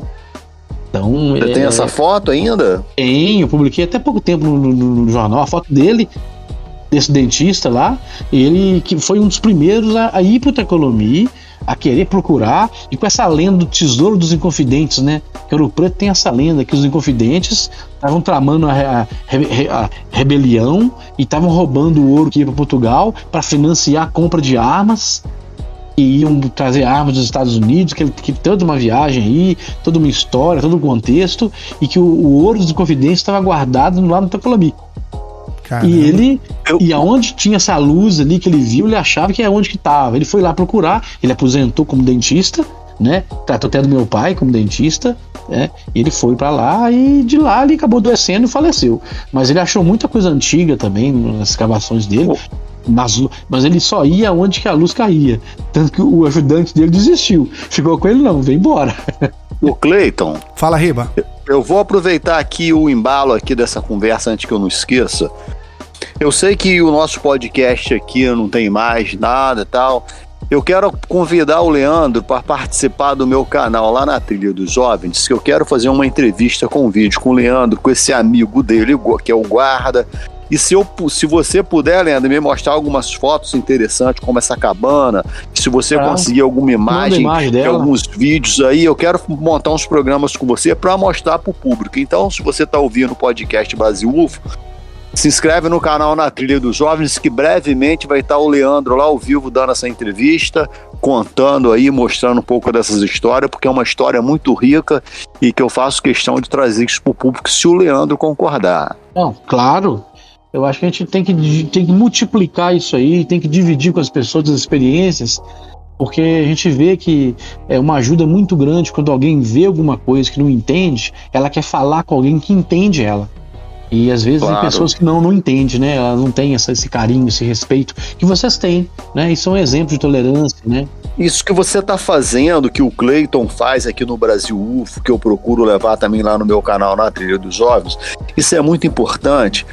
É, teve um tempo atrás aí, eu já comentei isso, eu teve uma época aí que eu fiquei assim muito pensativo, achando assim, poxa, eu tô, faço um canal desse, entrevista as pessoas, pô, fico me perdendo meu tempo. Teve uma época que eu andei meio assim, meio pensando, se perdendo meu tempo. Aí um dia uma menina entrou em contato comigo, ela. Não foi um rapaz, não foi uma menina, não. Ele entrou em contato comigo, ele comentou, e ele, eu fiz um, um, um programa com ele, contando a história dele. Ele filmou um negócio, um vídeo lá de uma luz que ele viu, e as pessoas na casa dele debochavam dele, falava, brincava com a cara dele, debochava, não levava a sério. Os, ele ia na festa dos primos, todo mundo ficava debochando dele algumas pessoas na rua ficavam debochando dele e aquilo estava amargurando muito ele porque ele viu uma coisa insólita, ele filmou.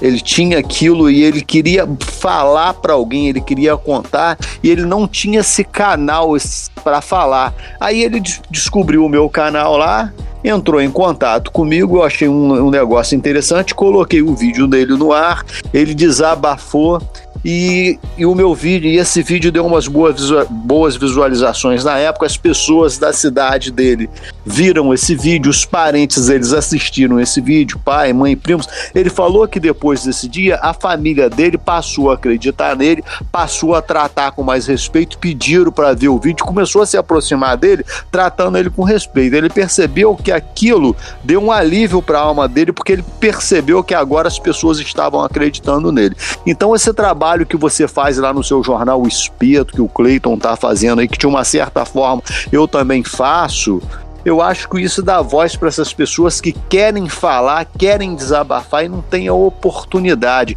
E é muito ruim você ver uma coisa insólita, querer dizer, querer provar e as pessoas debocharem de você. Então eu te parabenizo, parabenizo o Cleiton, porque as pessoas que vêm querem contar e as coisas estão acontecendo e nós precisamos dar voz para essas pessoas. Então, esse trabalho que você faz é muito bacana e eu agradeço você ter aceito o convite aí. Brevemente você vai estar comigo lá contando mais essas histórias e mostrando alguns fatos aí. Não, beleza. É, já que você tocou nesse assunto de falar, né? É, teve um senhor com 80 anos, teve aqui no jornal, com a família dele toda. A gente divulgou muito a história do caboclo d'água, né? E esse senhor, desde novo, ele jurava que tinha visto o caboclo d'água. Então, dos 15 anos até os 80, ninguém acreditou nele. Aí, Aí na, e o homem passou uma vida contando isso. Uma vida contando isso. E o que, que, é a história do, do, do caboclo d'água? Eu ir aqui nas proximidades de Mariana, que é as cidadezinhas vizinhas, né? A gente começou a escutar essas histórias que tinha um bicho na perto de um rio, esse bicho era meio macaco, meio galinha, meio lagartixa, um bicho que aprontava todas lá, que atacava boi, atacava isso e tal. E é um ser desconhecido. De onde que veio esse bicho? Quantos anos tem esse bicho? Aí tinha um senhor lá, muito antigo, e ele falava que o avô dele já contava que o outro avô, o tataravô, já avisava que tinha esse bicho, cuidado com vai na água, caboclo d'água perigoso tal. E a gente começou a, ó, você tem esse bicho, vamos dar uma recompensa para tirar foto dele. A gente começou a reunir, a CAN também, né? O primeiro fato de que fez a gente unir né, o amálgama nosso foi estudar que bicho é esse que o povo tá vindo, né? Estão vendo aí, que bicho é esse? Aí entra a história do caboclo d'água. Aí nós começamos a, a tentar entender, né, o que, que é esse bicho, se existe, mas as pessoas estão vendo, elas estão vendo, existe, né? Então vários depoimentos desse bicho. Ah, ele é assim, ele é assado, né? Até que uma pessoa morreu lá em Barra Longa, né? Que é um cidadezinho vizinho aqui, e o bombeiro colocou que é morte por mordida de animal desconhecido. Nossa. Que animal desconhecido que era, a gente não sabe. Porque estava nadando três amigos pelados no rio e um deles perdeu a, vamos falar, a bolsa escrotal, né? O bicho mordeu o saco, Aham. cortou, né? E o cara sangrou até correr e acabou. Aí é, o laudo foi esse, né? Inclusive os três rapazes podiam ser até acusados de homicídio, né? Mas o laudo do bombeiro foi bem claro. E o resgate do corpo lá, de certa forma, foi uma coisa muito chocante. Os bombeiros falavam: ah, nunca vi essa mordida. Você quer as fotos? Não, não quero foto, não, porque é muito feio pra mim. Só preciso de uma foto do, do trabalho do bombeiro no barco, resgatando ele. O resto eu não quero, não. Só que o bombeiro que, tinha, que fez esse, esse laudo, ele sumiu depois, né? Eu quis conversar com ele depois, ele foi transferiu ele para outra cidade, não me falaram aonde que ele tinha ido. Deu uma maior confusão isso também. E nesse meio é, é, meio tempo, né? Esse senhor veio aqui falar que provando que nós fizemos um retrato falado desse bicho. Depois de ouvimos aí umas 80 pessoas contando essa mesma história do bicho, esse caboclo d'água, aí fizemos um- baseado no retrato falado. Parece o quê? Um, um, chupacabra? O que que lembra? É, ele parece um- um- uma lagartixa em pé, só que ele tem um olho de cada lado e uma cara de galinha, né? Então ele é, um, é um- Uhum. tipo uma, uma serpente, um bicho meio doido assim. A gente não sabe que Sei. tipo de, de- de animal que é, mas é, tem até. Inclusive fizeram até uma estátua para ele na cidade. Eles já começaram a, a- a misturar algumas coisas. Ah, vamos fazer isso. Aí, inclusive, falaram que o Caboclo d'Água era para fomentar o turismo na cidade. Sendo que não tem nada, não tem hotel, não tem, não tem nada lá. Vamos fazer o turismo na cidade. Mas não, não, não é isso. Né? Aí aconteceu que teve um caso mais complicado ainda, que o padre ficou com ciúme do caboclo d'água, o padre de lá. Porque o bicho ganhou uma estátua na entrada da cidade. Né? Nossa. Aí o padre começou a não, não pode ter um bicho desse na frente da cidade, que isso é muito feio. Pá, pá, pá. Aí o padre falou tanto mal dele que eles conseguiram tirar ele e colocar numa praça dentro da cidade. E na frente da cidade colocou o padroeiro, né? Tudo bem, o padroeiro da cidade e tal. Só que depois disso o padre deu uma doença na língua, né? Aí foi o caboclo d'água que mandou, aí já não teve o povo, já. Já começou- aumentou a história, né? já, já, não. Aí é, o povo tem medo dele até hoje. É comum as pessoas verem esse bicho até hoje lá, né? Que não é só lá. E na, su- e na sua cidade, é, as pessoas te procuram para poder dar relato desses casos ufológicos sempre? Está sempre acon- Por exemplo, hoje, né? Eu sou professor na rede estadual aqui também, Mariana, né? De manhã. Teve um aluno, é aluno da noite, turno da noite, ele filmou um OVNI essa semana em Mariana. Ele quer mandar o vídeo, quer conversar comigo, quer mostrar, quer falar que aconteceu essa semana.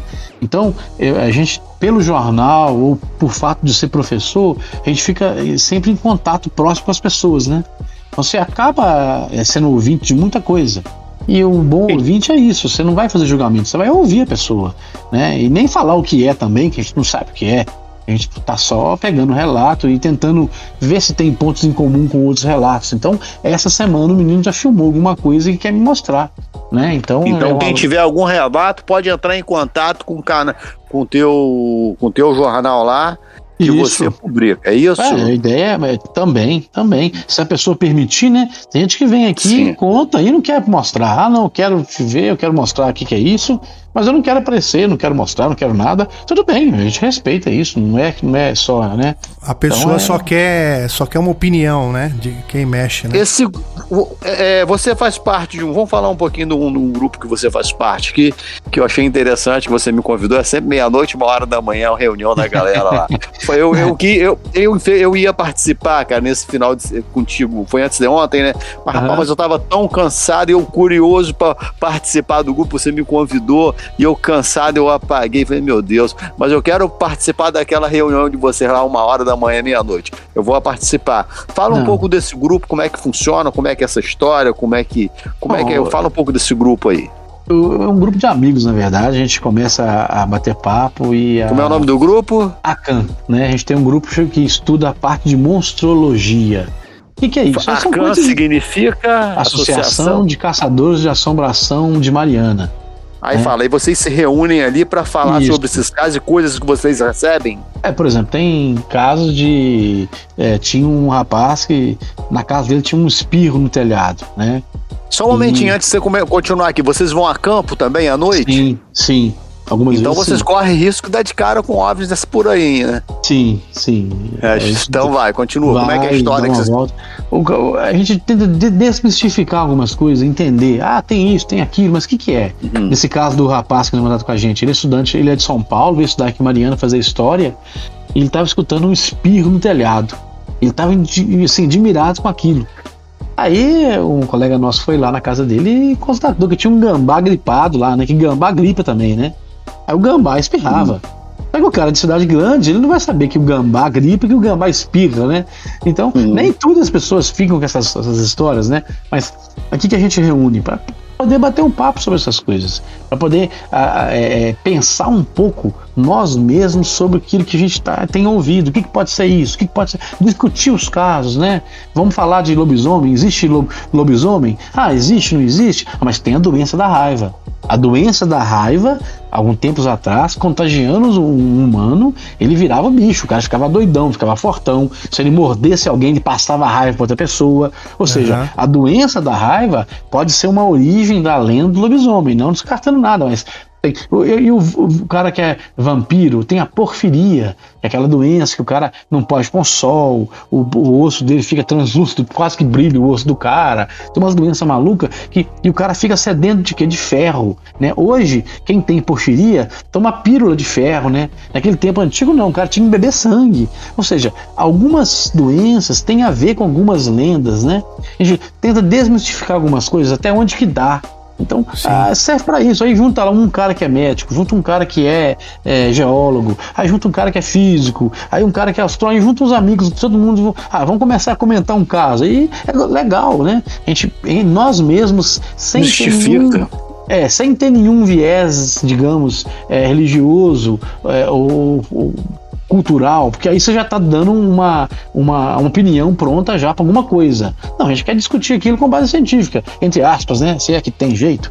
Mas é, a ideia é essa, é tentar É caminho. imaginar. É um caminho. O que, que é isso aqui? Ah, isso é uma bola de fogo, mas de onde que ela vem? Foi no, no cemitério? Ah, então tu tem chance de ser fogo, fogo fato. É o fogo da decomposição do gás carbônico. Ah, não, não foi no cemitério, não, foi em tal lugar, tal hora. Ah, mas tem outros relatos também de tais lugares. Aí você começa a fazer o quê? A coletar se tem mais gente que viu naquele lugar. De como se, se, como se comportou, se é assim, se tem outro lugar. Aí chegou na, na, na bola de fogo, né? A gente tá falando, nós discutimos o caso dos motoristas, né? Eu fui cobrir a greve dos motoristas da Univale, aqui pertinho de Mariana, teve uma greve há pouco tempo. E esses motoristas é, é um pouco diferente que aqui tem 5 mil trabalhadores no canteiro de mineração. Mineração de obra, muita gente. Então precisa de muito ônibus para levar turma para trabalhar, buscar. E enquanto eles estão nessa é, buscando, dando as viagens, eles não é viagem direto, não. Alguns ficam lá 3, 4, 5 horas esperando a, a hora de voltar, né? E eles ficam parados, aí à noite ficam olhando pro céu. E quando eu comentei com alguns lá, né, até o seu Geraldo, ele falou que ele está acostumado a ver bola do céu, bola no céu, que ele nem assusta mais. então, vai, peraí. Ou seja, fomos cobrir greve de motorista e os motoristas que ficam à noite contam histórias pra gente. Então, o que, que eles estão vendo? Não sabe, né? Eles não sabem, também não sei, mas eles estão vendo alguma coisa, estão. A gente não pode negar, não pode falar com eles, ah, não, vocês não estão vendo nada, não, isso é imaginação. Não, não é imaginação, tem mais gente também vendo, né? Então, o local de mineração é um local propício para essas coisas, né? É. Além disso, Acho que podemos dizer que Minas Gerais é o lugar que mais tem avistamentos, né? É, Sim. Você que está nos ouvindo aí, você que é dessa região aí, manda pra gente aí o seu relato, alguma história aí, manda pra gente ou manda também lá pro jornal Espeto. E aí o Leandro também, é, eu peço a gentileza de, se for algo assim relacionado ao que do pessoal que ouviu aqui, compartilhar com a gente também esse relato, porque eu acho importante aí a gente se unir nessa, nessas horas, né? De trazer a verdade para o público, né? Agora eu queria fazer uma pida pro Riba. pode ficar à vontade. Bom, nós estamos aqui no chão, né? Olhando para cima, ou um celular, uma maquininha, um binóculo, ou cu- curioso, mas e o pessoal que tem satélite, tem avião, tem militares, que, que esses caras estudam disso? Que a gente não, eles têm um grande silêncio, né? Eu tive a curiosidade já de perguntar a alguns militares, e aí? Aí as pessoas sempre escorregam. Ah, isso aí eu não sei, eu não. Eu não... Ou seja, por que, que, que, que não tem um estudo sobre que a gente. que todo mundo tá vendo uma coisa? Será é possível que é só a gente que tá vendo, Riba? Sobre os militares, né? É, isso. Então vamos lá, vou te responder sobre os militares. Eu moro aqui em Sepetiba e eu moro pé, próximo ao radar da base aérea, um dos, quando, um dos maiores radares aqui do Brasil, quando teve aquela guerra lá da, da das Malvinas que da Argentina, né? Ah. E quando entrou um avião no Rio Grande do Sul, lá entrou no espaço aéreo na Guerra das Malvinas, foi esse radar aqui de Sepetiba que conseguiu captar aquele avião que estava entrando no sul. Então, como eu moro aqui, eu moro próximo a esse radar e que esse radar fica próximo à base aérea de Santa Cruz, onde aconteceu a famosa Noite dos Jovens. Então, a minha esposa, ela é professora concursada de, de, colégio municipal e antes de dar aula num colégio municipal de ser concursada, ela dava uma ela dava aula numa escola particulares, numa das melhores escolas particulares de Santa Cruz ali, e todos os oficiais da aeronáutica, pilotos, comandantes, estudavam, os filhos deles estudavam na escola da minha esposa. Então, então, minha esposa dava aula para o filho dos pilotos, para o filho do comandante da base aérea. Então, como ela era professora é, dos filhos dos pilotos da base aérea de Santa Cruz, era muito comum a gente ser convidado para os aniversários dos filhos dele. Então lá eu, então eu fiz muita amizade com pilotos que de, de, de do Mirage, daquele F5 na época. Então, é, eu ia, aí, além dos aniversários, eles me convidavam para ir para churrasco, eu ia em festa dentro da base aérea de Santa Cruz.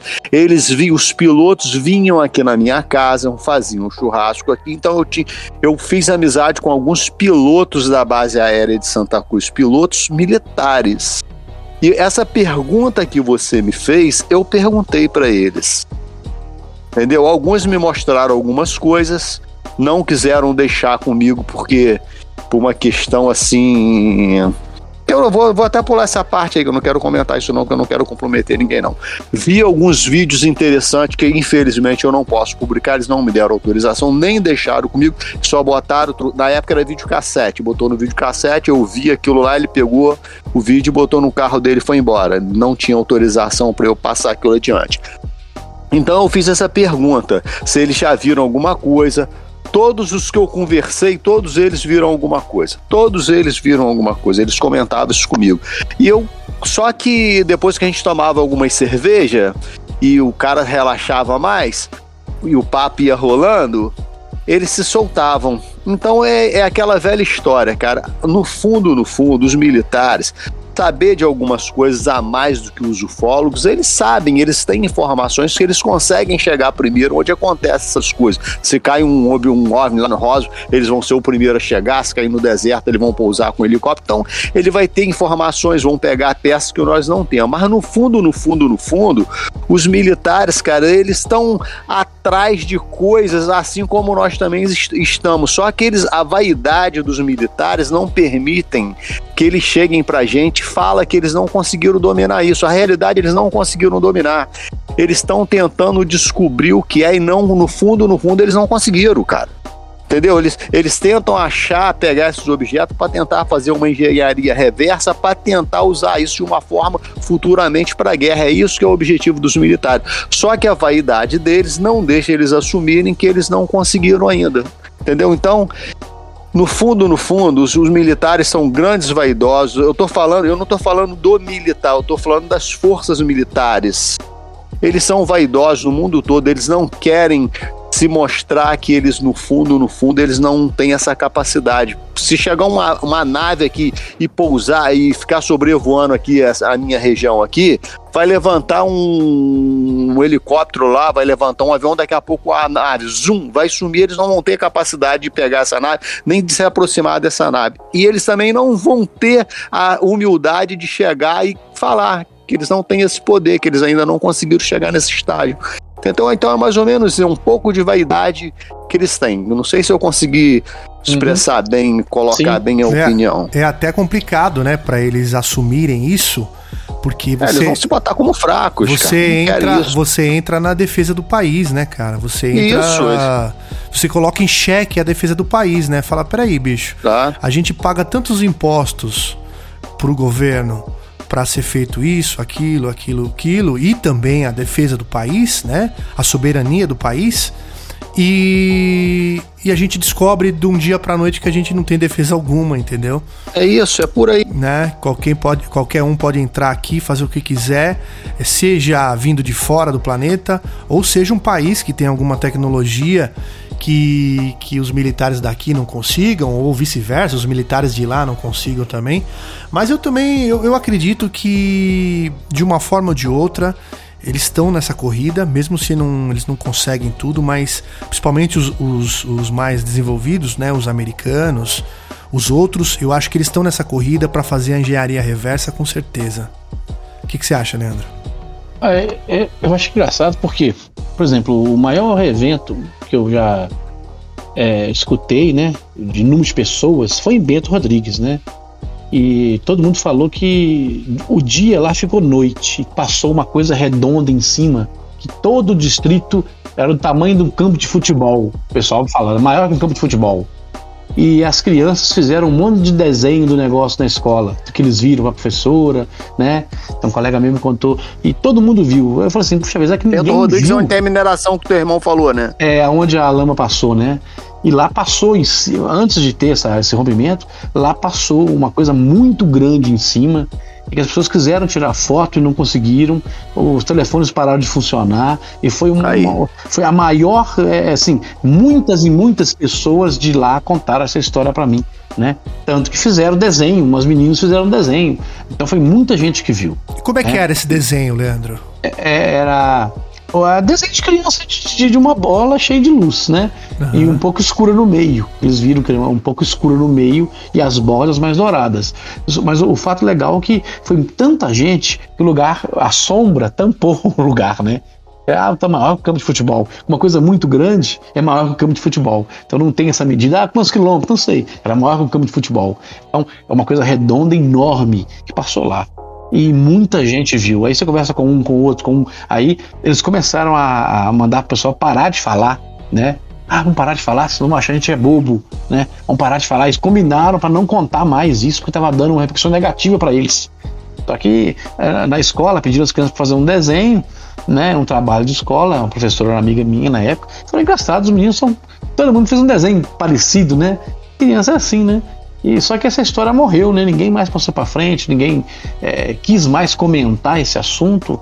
É, a luta na época era da comunidade para ter asfalto, é uma estrada muito ruim ligando para Mariana. Eu, eu, acompanhava, divulgava, eu fiz um especial da história do, do, do, lugar, né? Antes de ter problema lá e tal. E a gente via que isso aí ficou marcado na minha cabeça. Como que um negócio tão grande daquele apareceu e ninguém detectou, não apareceu no radar, não apareceu no avião, não apareceu nada. Podcast Brasil UFO. Bom, é, eu queria ver com você, Leandro, a... um pouco antes de, é, de acontecer esse o rompimento da barragem, é, você tinha falado para mim em off também que o número de avistamentos ele tinha aumentado, né? É, um pouco antes e um pouco depois ali da, da do rompimento da barragem. Eu gostaria é, que você falasse, falasse pra gente um pouquinho. É, é uma, uma teoria que a gente tem que esse rompimento aí atraiu os olhares, né, para cá. Veio gente do mundo inteiro para Mariana. Veio televisão árabe que eu nunca vi, o cara veio aqui Mariana. Veio televisão de, de todos os lugares do mundo vieram cobrir aqui o desastre e tal, aquela coisa toda. E a partir daí a gente começou também a ver essa, essa quantidade de avistamentos, os relatos começaram a pipocar, né? Então eu acho que se tiver uma inteligência fora da Terra, eu acho que tem, né, eles vieram também ver. Então, porque não, não tem muita explicação que aconteceu essa quantidade de, de luz, de relato, de, de coisas pessoas falando. É uma coisa surpreendente. Então, vamos dizer assim: ah, os humanos fizeram mais uma cagada, vão lá ver, vão lá filmar. Não sei. Isso aí passa pela cabeça da gente, né? Então, você não tem não pode afirmar nada, mas que aumentou sim. Depois da barragem, isso aí aumentou. Passa, passa assim por a- pela tua cabeça, Leandro, é, a, a seguinte, a seguinte ideia, né? Ou da, da tua cabeça ou do grupo, né, que você coordena lá, é, que em evento, principais eventos da humanidade, é, quando eu digo principais é eu, eu me, me refiro assim à guerra, a nascimento dos Messias, né? No caso de Jesus, enfim. Que nem até você citou do teu irmão, né? Da estrela de Davi, a estrela d'alva, né? Que talvez, é, se a gente pensar friamente hoje, é, na realidade não era uma estrela, e sim um, um OVNI que estava guiando os reis magos, né? Enfim, é, passa pela tua cabeça também, ou do teu grupo lá, a possibilidade desses OVNIs serem uma espécie de. serem os humanos vindo do futuro, assim, como se fossem máquinas do tempo, é, vendo, olha, eu sei que aconteceu a- o rompimento da barragem do fundão no dia é, 5 de novembro de 2015, e a tal hora, à tarde, né? A tal hora. Então, naquele momento lá, vão ter várias máquinas do tempo é, ali rondando a região. Já, já passaram assim por essa, por essa ideia já? Nós evitamos a todo custo esse tipo de interpretação, porque é, isso aí já, já vai além das evidências, né? A gente tem que basear no que a gente viu nos relatos, em foto, é, essas divagações teóricas, né? Ah, que pode ser isso, será que pode ser aquilo? Ah, pode ser. Então a gente evita é, muito essa questão de analisar coisas de religioso, pelo viés religioso, ou pelas essas questões teóricas assim que é, não, não, não, tem nenhum elemento, porque a gente evita muito cair na ou crendice, né? Não é que a gente é cético, não, mas é, a verdade a gente segue uma linha de pensamento de relato, fato, imagem, agora. Então, essas conjecturações assim mais futurísticas, a gente não tem um elemento, né? A gente fica assim, é claro que Vocês preferem pensa- ficar mais pé no chão, né? Exatamente, é porque aí a gente não, não, não quer dar nenhuma interpretação a nada. É um perigo muito grande quando você começa a dar interpretação. Ah, isso aqui é isso. Eu- gente- Outro dia eu vi um. Não sei se passou na televisão, um livro, não sei. O cara falando que tal planeta tem tal tipo de civilização. O cara já sabe até o nome do planeta, sabe? Já, você vê que o cara tá. Ele tá extrapolando já, né? O chute, né? Isso é chute. Concordo com isso, nós, com né? tudo que você está falando. É um chute, um chute no escuro. Ah, eles, eles são nossos amigos, eles estão vindo aqui para nos salvar. Peraí, você não sabe nem o que está acontecendo. Você nem sabe o que, que, que é isso. Então, mais pesquisa, mais é, é, estudo, é, mais observação, mais coleta de dado é, e, a- e tentar, via política, né, criar no Brasil aí uma força de um, mesmo. Por que não o deputado não virar e não cobrar dos militares os dados que tem? Liberaram os dados na Biblioteca Pública do, do, do Brasil, na Biblioteca Na- Nacional, da década de 50 até, do, até 98, não sei. Liberaram uns 50 anos de pesquisa, então muito legal tá na Biblioteca Nacional, né? Eu já pesquisei, já vi lá vários relatos. Só que naquele tempo que tinha era aquilo, era um relatozinho, era uma fotozinha apagada, era um- Hoje não, hoje tem imagem de definição. Então a gente queria mais apoio político para poder investigar isso que está acontecendo hoje, para poder ter uma noção exata, né? E não tem. Eu acho que tinha que ter alguém para virar e falar, cobrar das, das autoridades um- uma resposta, né? Já que é um fenômeno, já que está incomodando as pessoas, né? Por que, que elas não têm direito a uma resposta oficial, né? Inclusive o, o prefeito de Mariana falou que na, ah, ele achou um cabrito na casa dele que foi oco, né? O Du, meu amigo, foi esse prefeito aqui. E eu tô assim, ó, meu, ele acha que foi o caboclo d'água que pegou, tal. Eu falei, não, o caboclo d'água sei lá que, que bicho que foi que pegou esse cabrito seu, não vou saber. Então, o próprio prefeito tem medo disso, né? Esse prefeito nosso amigo aqui, e morre de medo disso. Então a gente Ele achou, ele achou um cabrito que por dentro estava oco, é isso? Isso, isso, na, na Sem os órgãos. Exatamente, ele achou que é propriedade dele, né? E a gente acha que. Porque, que pode ser isso? Eu não tenho a mínima ideia. Ele tirou, ele mandou a Sem foto pra mim. sem nada, né? Ele tem a foto, ele mandou a foto pra mim do bicho lá. Eu falei, ah, eu não sei lá, porque é, ele é foi prefeito da roça aqui pertinho, então é, a gente fica naquela dúvida, né? O que, que esse cara viu? O que, que tá acontecendo lá? Ele não tem prova, você não tem nada, então é melhor você ficar quieto, porque é, é uma coisa assim isso, diferente, né? Então, é, vai, mas a gente podia cobrar de quem tem esses me mecanismos para poder olhar, poder dar uma resposta séria, né? É, mas é assim, aquela história, é aquela história, Leandro. Todo mundo que entra na política, ele entra por causa de uma causa. Eu não tô nem falando para ser corrupto, Sim. né? Não tô nem falando, não Sim. vou nem chegar nessa parte. Eu tô falando assim, o cara que é taxista, ele vai lutar pelos direitos do taxista, ele, ele tem que ser taxista. O cara que é pastor, que ele quer lutar pelos evangélicos, ele já é pastor e vai lutar pelos evangélicos se, elege, se elegendo. E assim vai acontecer na ufologia. Se a gente quiser, não adianta eu cobrar do, do político que tá lá, que, que tá lá para tirar o sal da minha cara, como eu disse, não tá lá para tirar o, sarro da nossa cara é, fazendo corrupção. Eu tô falando, é, tirando o sarro da gente falar de OVNI, né?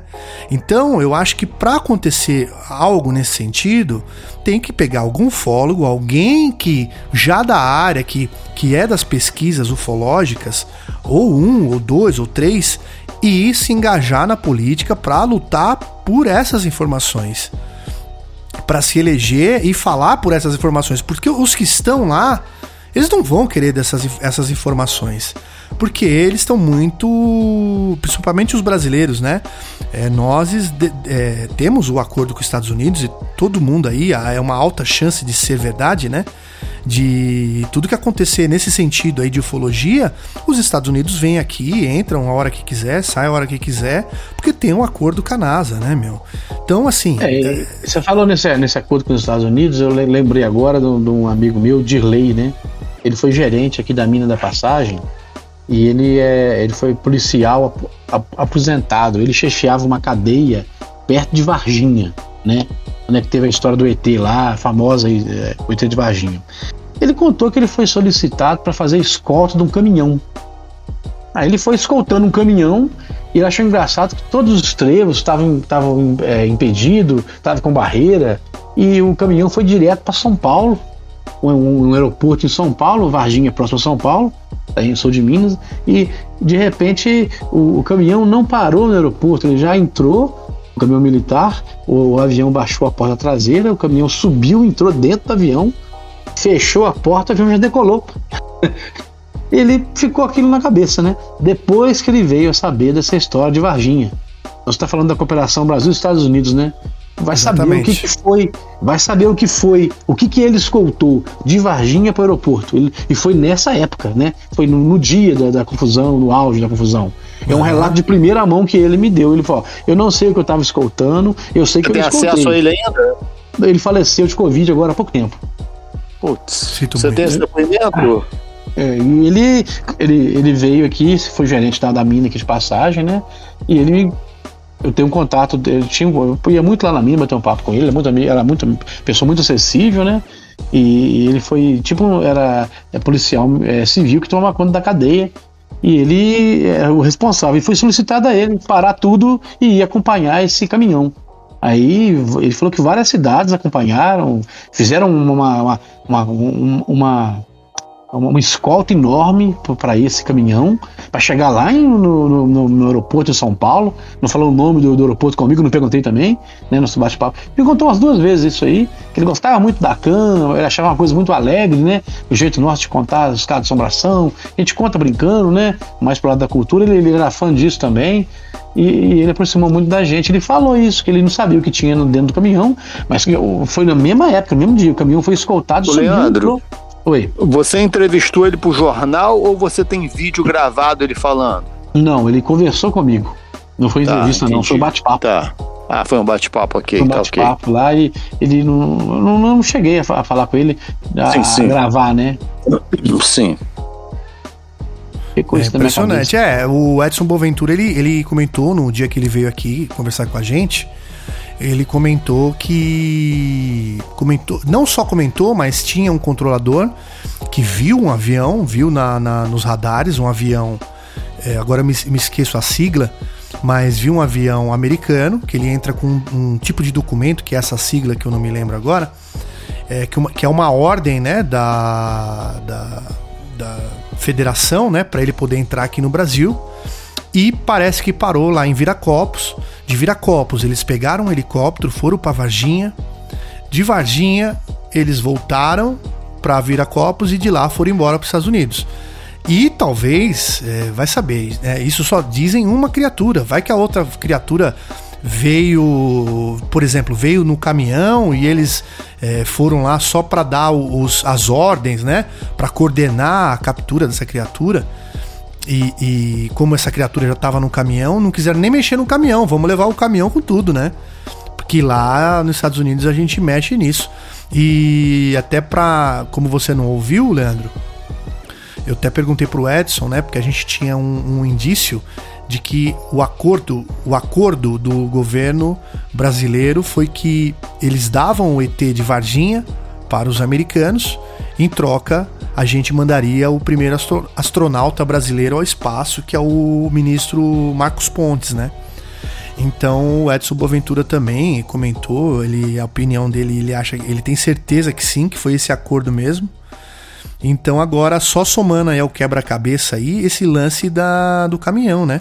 É, talvez é... tenha alguma parte lá que não pôde ser carregado de, de helicóptero, foi pro, pro, pro, pro caminhão, não sei o que eles acharam. Ou, ou você levar de helicóptero era muito arriscado, né? Que você não conhece a procedência ali né? Na, na Nem sabe o que pode acontecer no caminho, né? É, você não sabe se o, se o, se o ser ali vai, vai, sei lá, vai explodir, vai abrir um buraco negro, vai fazer alguma fazer coisa. Fazer um resgate ali. É, se você tá em solo, se você tá em solo é mais fácil de, é, de, de é. alguma emergência ali, se precisar correr algum hospital. É, e como escolta militar, melhor ainda, né? É, entendeu? Então eu acho que é, é. é, é por aí, né? Não.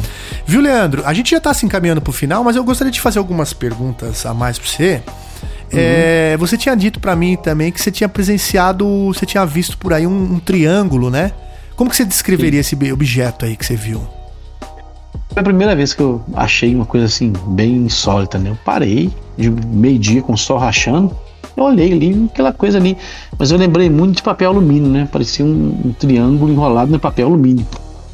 É uhum. bem, bem brilhante então, e a então, nuvem esse, volta. esse triângulo foi o dia que você estava de moto que você falou pra gente? Isso, isso. Entendi. Isso.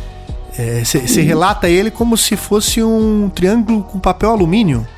É, depois disso que eu passei a imaginar, eu vi por que, que esses caras tiveram fizeram a pirâmide do Egito, pirâmide não sei na onde, né? Uhum. Tem vários lugares aí no mundo que é pirâmide, né? É onde que veio inspiração desse povo para fazer pirâmide, né? Vai saber, né? Em diversos lugares do mundo diferentes tem um formato piramidal, ah, porque é uma construção mais sólida tal, mas pode ter outra interpretação, que eles viram alguma coisa no céu e quiseram imitar, né? Sim. Não sei. Mas na, na sua concepção mais... era muito grande esse objeto? Estava muito alto? Ah, devia ser grande, devia ser uns 20 a 30 metros, eu não lembro, estava é alto. E... É. Só que não estava o campo de visão dele, porque tem um vale aqui, tem um rio no meio, né? Então ele estava não tão alto, ele estava alto pro rio, mas pela montanha você Tava circulando ou parado? Paradinho. E o interessante é que ele estava produzindo imóvel, ele estava produzindo uma fumaça. E essa Olha. fumaça foi enrolando ele e virou uma nuvem em volta dele. Olha só, cara. Pra... Aí eu fiquei enrolando, ficou vendo se ia mover, se não ia mover. Como não fez nada, eu peguei e fui embora, né? Falei, Mas embora. você já, é, você tem provavelmente tem costume também de ver esses filmes, né? É, principalmente os mais modernos aí, como A Chegada, né? Que hoje eles estão. É, é, a gente recebe. Eu lá, principalmente lá no, no Brasil UFA, posso falar por mim.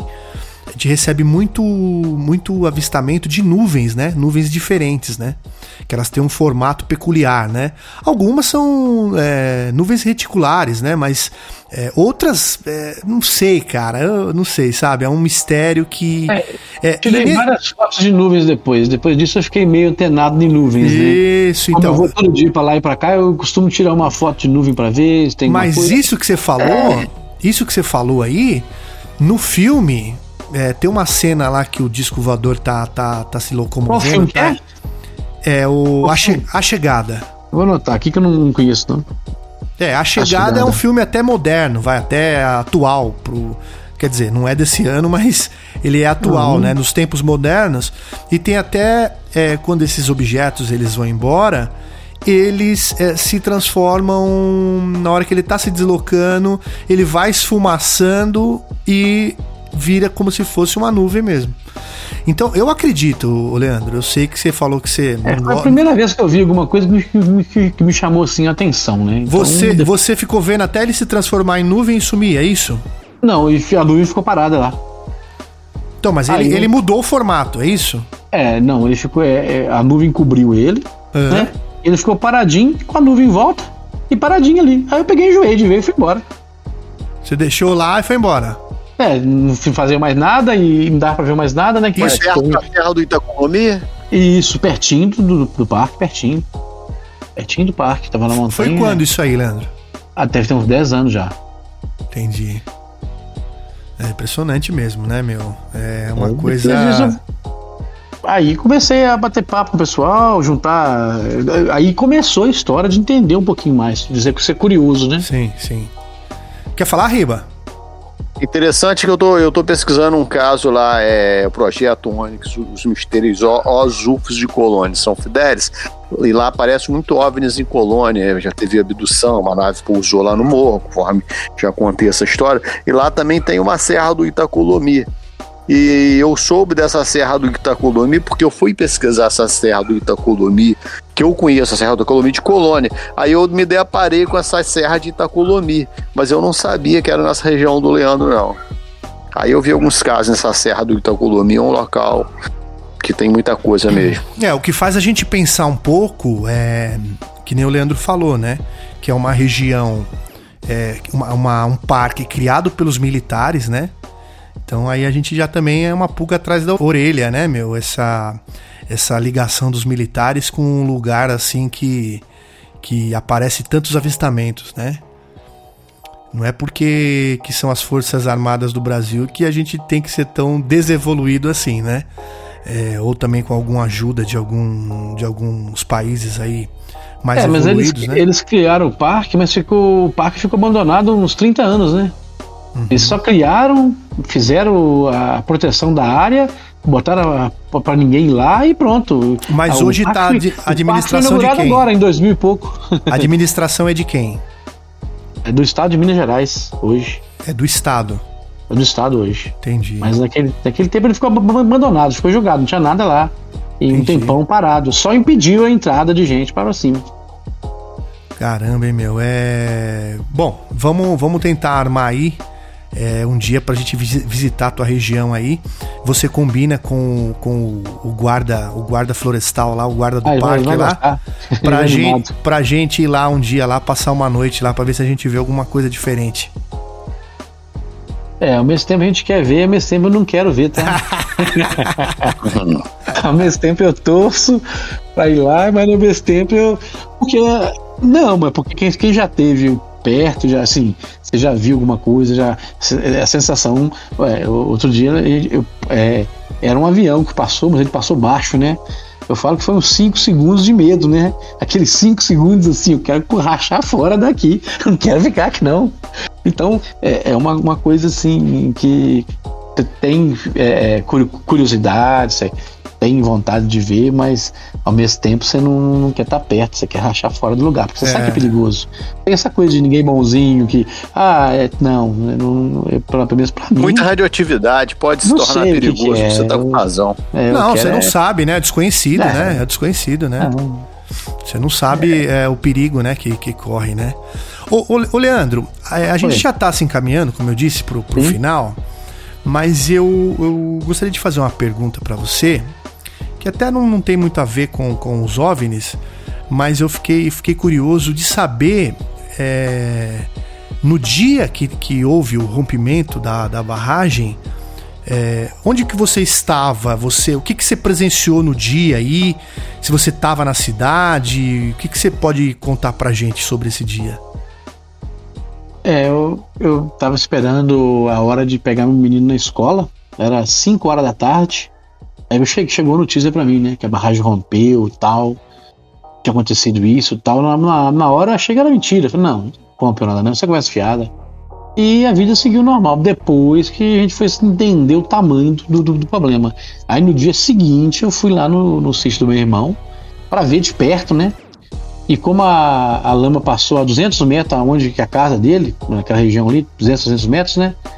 A gente chegamos lá e o interessante é que não tinha um passarinho, não tinha um mosquito, não tinha nada. Porque o cheiro da lama, né? Era tão forte que fazia a gente chorar. A água escorria no olho, assim. Mas que cheiro que tinha? É um cheiro forte, um cheiro forte. A química. É uma, uma coisa forte que eu não sei que cheiro que era. e fazia arder o olho de escorrer água. E eu fui bem pertinho onde passou, porque tinha uma ponte, e a lama arrebentou a ponte, levou a ponte embora, né? Aí fui tirar foto pro jornal, bem pertinho, e eu pisei na lama e aquele cheiro muito forte no meu olho, eu não aguentei ficar. E não tinha um mosquito, não tinha um pernilongo, não tinha nada. Meu irmão falou que não escutava um barulho de nada. Eu tava com ele lá, a gente não escutava Pássaro, nada. não tinha nada. Fugiu tudo, não, tudo fugiu. nada. Tudo fugiu. Não tinha um mosquito perto. Não tinha nada. Eu falei, o que, que eu tô fazendo aqui, né? Vamos embora também, né? Aí eu, nós rachamos fora. No dia seguinte, eu, nós fomos embora daquele lugar lá, aquela terra arrasada, né? Que passou levando tudo embora. Então foi uma, uma, coisa assim. Agora o cheiro dela e a, a, a, lágrima escorrendo no meu olho, né? Que irritava o olho. E gente. hoje continua lá desse jeito, Leandro? Essa Não, lama a- seca lá? A, a na- natureza ela tem um poder de, de revi- revigoração, né, de reciclagem muito grande. Então, cada vez que chove, ela leva embora, ela revira. Então, é, arrumaram a ponte já, já o rio já está no lugar. Então, as coisas estão sendo arrumadas. Já, é, é, ou seja, ela está no rio, né? Ela foi parar no mar, né? Então é uma, uma, uma coisa poderosa que teve. A natureza ela sabe, ela vai é, digerindo as coisas, ela vai assentando daqui e dali. Como né? você já Então, via árvores dentro lá no meio daquela já lama? Nasce tudo ali. a- Parece que o que tinha de química ali já passou, não sei se tinha alguma coisa. Tipo assim, também. vamos comparar aqui. Tem, já recuperou que uns 70%? Eu não, não sei te falar é, sobre o que recuperou. Eu sei que eles estão fazendo um trabalho muito grande para isso, né? Não sei se Uhum. consegue, como é que funciona. tô- Eu acompanho as notícias que essas empresas, a Renova tal, que tá por, cá, por trás disso manda. E né? essas terras que onde era, era sítio, tinha casas estão abandonadas ou já tem pessoas voltando a construir Já. casas lá? Já, já, o pessoal voltou em alguns lugares, né? né? Já voltou. Essas terras, os proprietários já- ocuparam os mesmos locais ou pessoas invadiram as terras? Como é que tá isso? Não, os, os proprietários ocuparam o mesmo local. Só o distrito de Bento Rodrigues que o distrito foi saqueado, Uhum. né? As casas que sobraram da Sim. lama, eles foram lá e roubaram a casa toda. Roubaram ja- janela, roubaram telha. E parece que deixaram roubar, porque não teve vigilância, né? Falaram que não podia ficar lá. Aí aproveitaram e desmancharam tudo, até para as pessoas não voltarem mesmo, né? Que ninguém voltou para lá. Ah, Muita Então, gente vendeu as terras barato por ali também para se livrar não, daqui. não, não chegou a vender, não. É, Hoje a gente tinha terra lá, valeu ouro, né? Porque agora a empresa tem que comprar, tem que indenizar, aí gerou um processo indenizatório. E Entendi. hoje, há pouco tempo agora, eu fui lá no novo Bento Rodrigues, que é um novo distrito que a empresa está construindo para essas pessoas, né? Eles estão Sim. fazendo umas 200 casas lá, casa muito boa. É claro que não paga o que as pessoas passaram, o aperto delas, né? Mas já é um conforto, tem um, um local onde Sim. todos, que se quiserem, poderão morar, né? Res- Respeitando o vizinho, quem é vizinho de quem. Eles tentaram fazer isso. Então, fiz uma matéria, tá no site do Jornal Respeito e a visita nossa lá no novo distrito de Bento Rodrigues. Nesses seis anos, construíram umas 10 casas e tem mais umas 250 em construção. Então a gente espera que mais um, um ano e meio, dois, sei lá, que eles entreguem essas obras para as pessoas, né? Mas Sim. foi um, um aperto muito Qual, grande. qual foi a profundidade que chegou essa lama aí, Leandro? Eu não sei te falar, eu não, não tenho esse dado. Eu sei que ela foi rasgando tudo em cima, ela foi la- lavrando tudo. Aonde ela passou, ela foi lambendo tudo. As pessoas voltaram a pescar no rio, tem peixe, estão pescando, ninguém pesca mais. Não, não, ninguém nem vai lá mais. Se, se, o- estão em Barra Longa, você encontra peixe, né? É pouquinha coisa, Tá. peixe de rio pequeno, mas pro lado da Bento ninguém vai mais, não. Lá é. Até a igreja lá não tá fazendo festa mais, né? Tinha, tem, tem uma igreja lá ainda, mas ficou um lugar meio assombrado. Tá. É triste, né? Então que, que, que essas catástrofes, né? Que aconteceram, que, que sejam as últimas, né? Porque também teve em Brumadinho, que foi muito mais. é, muito mais. é, como eu posso dizer? Vítimas? É muito Mais mais, pesado? né? É muito mais pesado, né? Foi, foi, foi o quê? Umas 500 pessoas ou menos? 300? Não, é gente pra caramba, né, meu? É, 300 pessoas. Porque fora eles os, construíram um restaurante debaixo do- da mina também, né? É, fora os feridos, represa fora tudo, né? é. Então, assim, Mas- que, que, que sejam, com certeza, assim, né? Que esses erros humanos aí, contratação, de. É, enfim, erro no geral, né? Agora, seja, uma, seja... uma, informação que eu tive depois disso, eu, eu, comecei a pesquisar um site do Ministério Público, esqueci o nome, nome agora, e ele traz um levantamento de onde que tem parque arqueológico, onde que tem área verde, área de caverna, e aonde que tem zona de sísmicas, aonde que mais sofreu terremoto aqui na região, né? É, aonde tem potencialidade para terremoto em Minas Gerais. E Camargos tem um local, Antônio Pereira, que é pertinho, tem. Ou seja, Minas Gerais tem locais de potencialidade para pequenos terremotos. Ou seja, essas barragens eram construídas de quê? Terra com terra, terra segurando lama, né? Então, é, não sei até que ponto isso é seguro. Se der uma sacudida na terra, aqui isso é uma geleia, né? Tudo. É uma geleia. É uma geleia. É, é, então, a gente vai saber o que o, o, aquele estopim que fez a barragem soltar, o que foi, né? Então, se ninguém estava pensando nisso, acha que, ah, não, o Brasil está em cima de uma placa tectônica tal, mas pequenos abalos no Brasil Sim. não são Sim. incomuns, não. Aí, quando eu tive a Instituto Prístimo, que é o nome desse site, né? Prístimo, e é do Ministério Público, ele tem, tem, um levantamento muito legal, e aí eu fiquei olhando esses, locais que tem essa, essa, coisa de terremoto, né? Mesmo que seja pouco, que seja em escala pequena, mas para uma, uma coisa grande, né? Uma coisinha pequena já desequilibra, né? Então, Sim. vai lá saber o que teve, né? A gente não sabe o que teve. Com certeza, né? Mas que, que Deus possa estar com todas as vítimas aí, né? Os familiares das vítimas aí que sofreram tudo isso aí há, há, algum tempo atrás aí, seja em Mariana, seja em Brumadinho também, né? A gente fala que sofreram, mas ela ainda, ela ainda sofre, né? Porque Sim. depois que tirou daquele lugar, mesmo está pagando aluguel para aqui Mariana, eles já estão seis anos fora da casa. Então é, é uma coisa assim, morando. De, é, é muito difícil você entender um senhor que. Ah, o que, que você gostava mais? Eu queria uma casa com bica. Ah, mas não tem jeito mais de fazer uma bica, né? Uhum. Ah, você queria ter uma bananeira na. Ou seja, aquela vida que eles tinham lá, a qualidade de vida já que foi, tinham. Já foi, né? Já foi. Agora, para quem é mais novo, para quem é mais novo, é outro papo, né? O mais novo, ele, ele adapta muito fácil, né? Ele tem outra visão, né? Uhum. Então, é esse tipo de, de comportamento a gente tem que analisar também. Podcast Brasil UFO.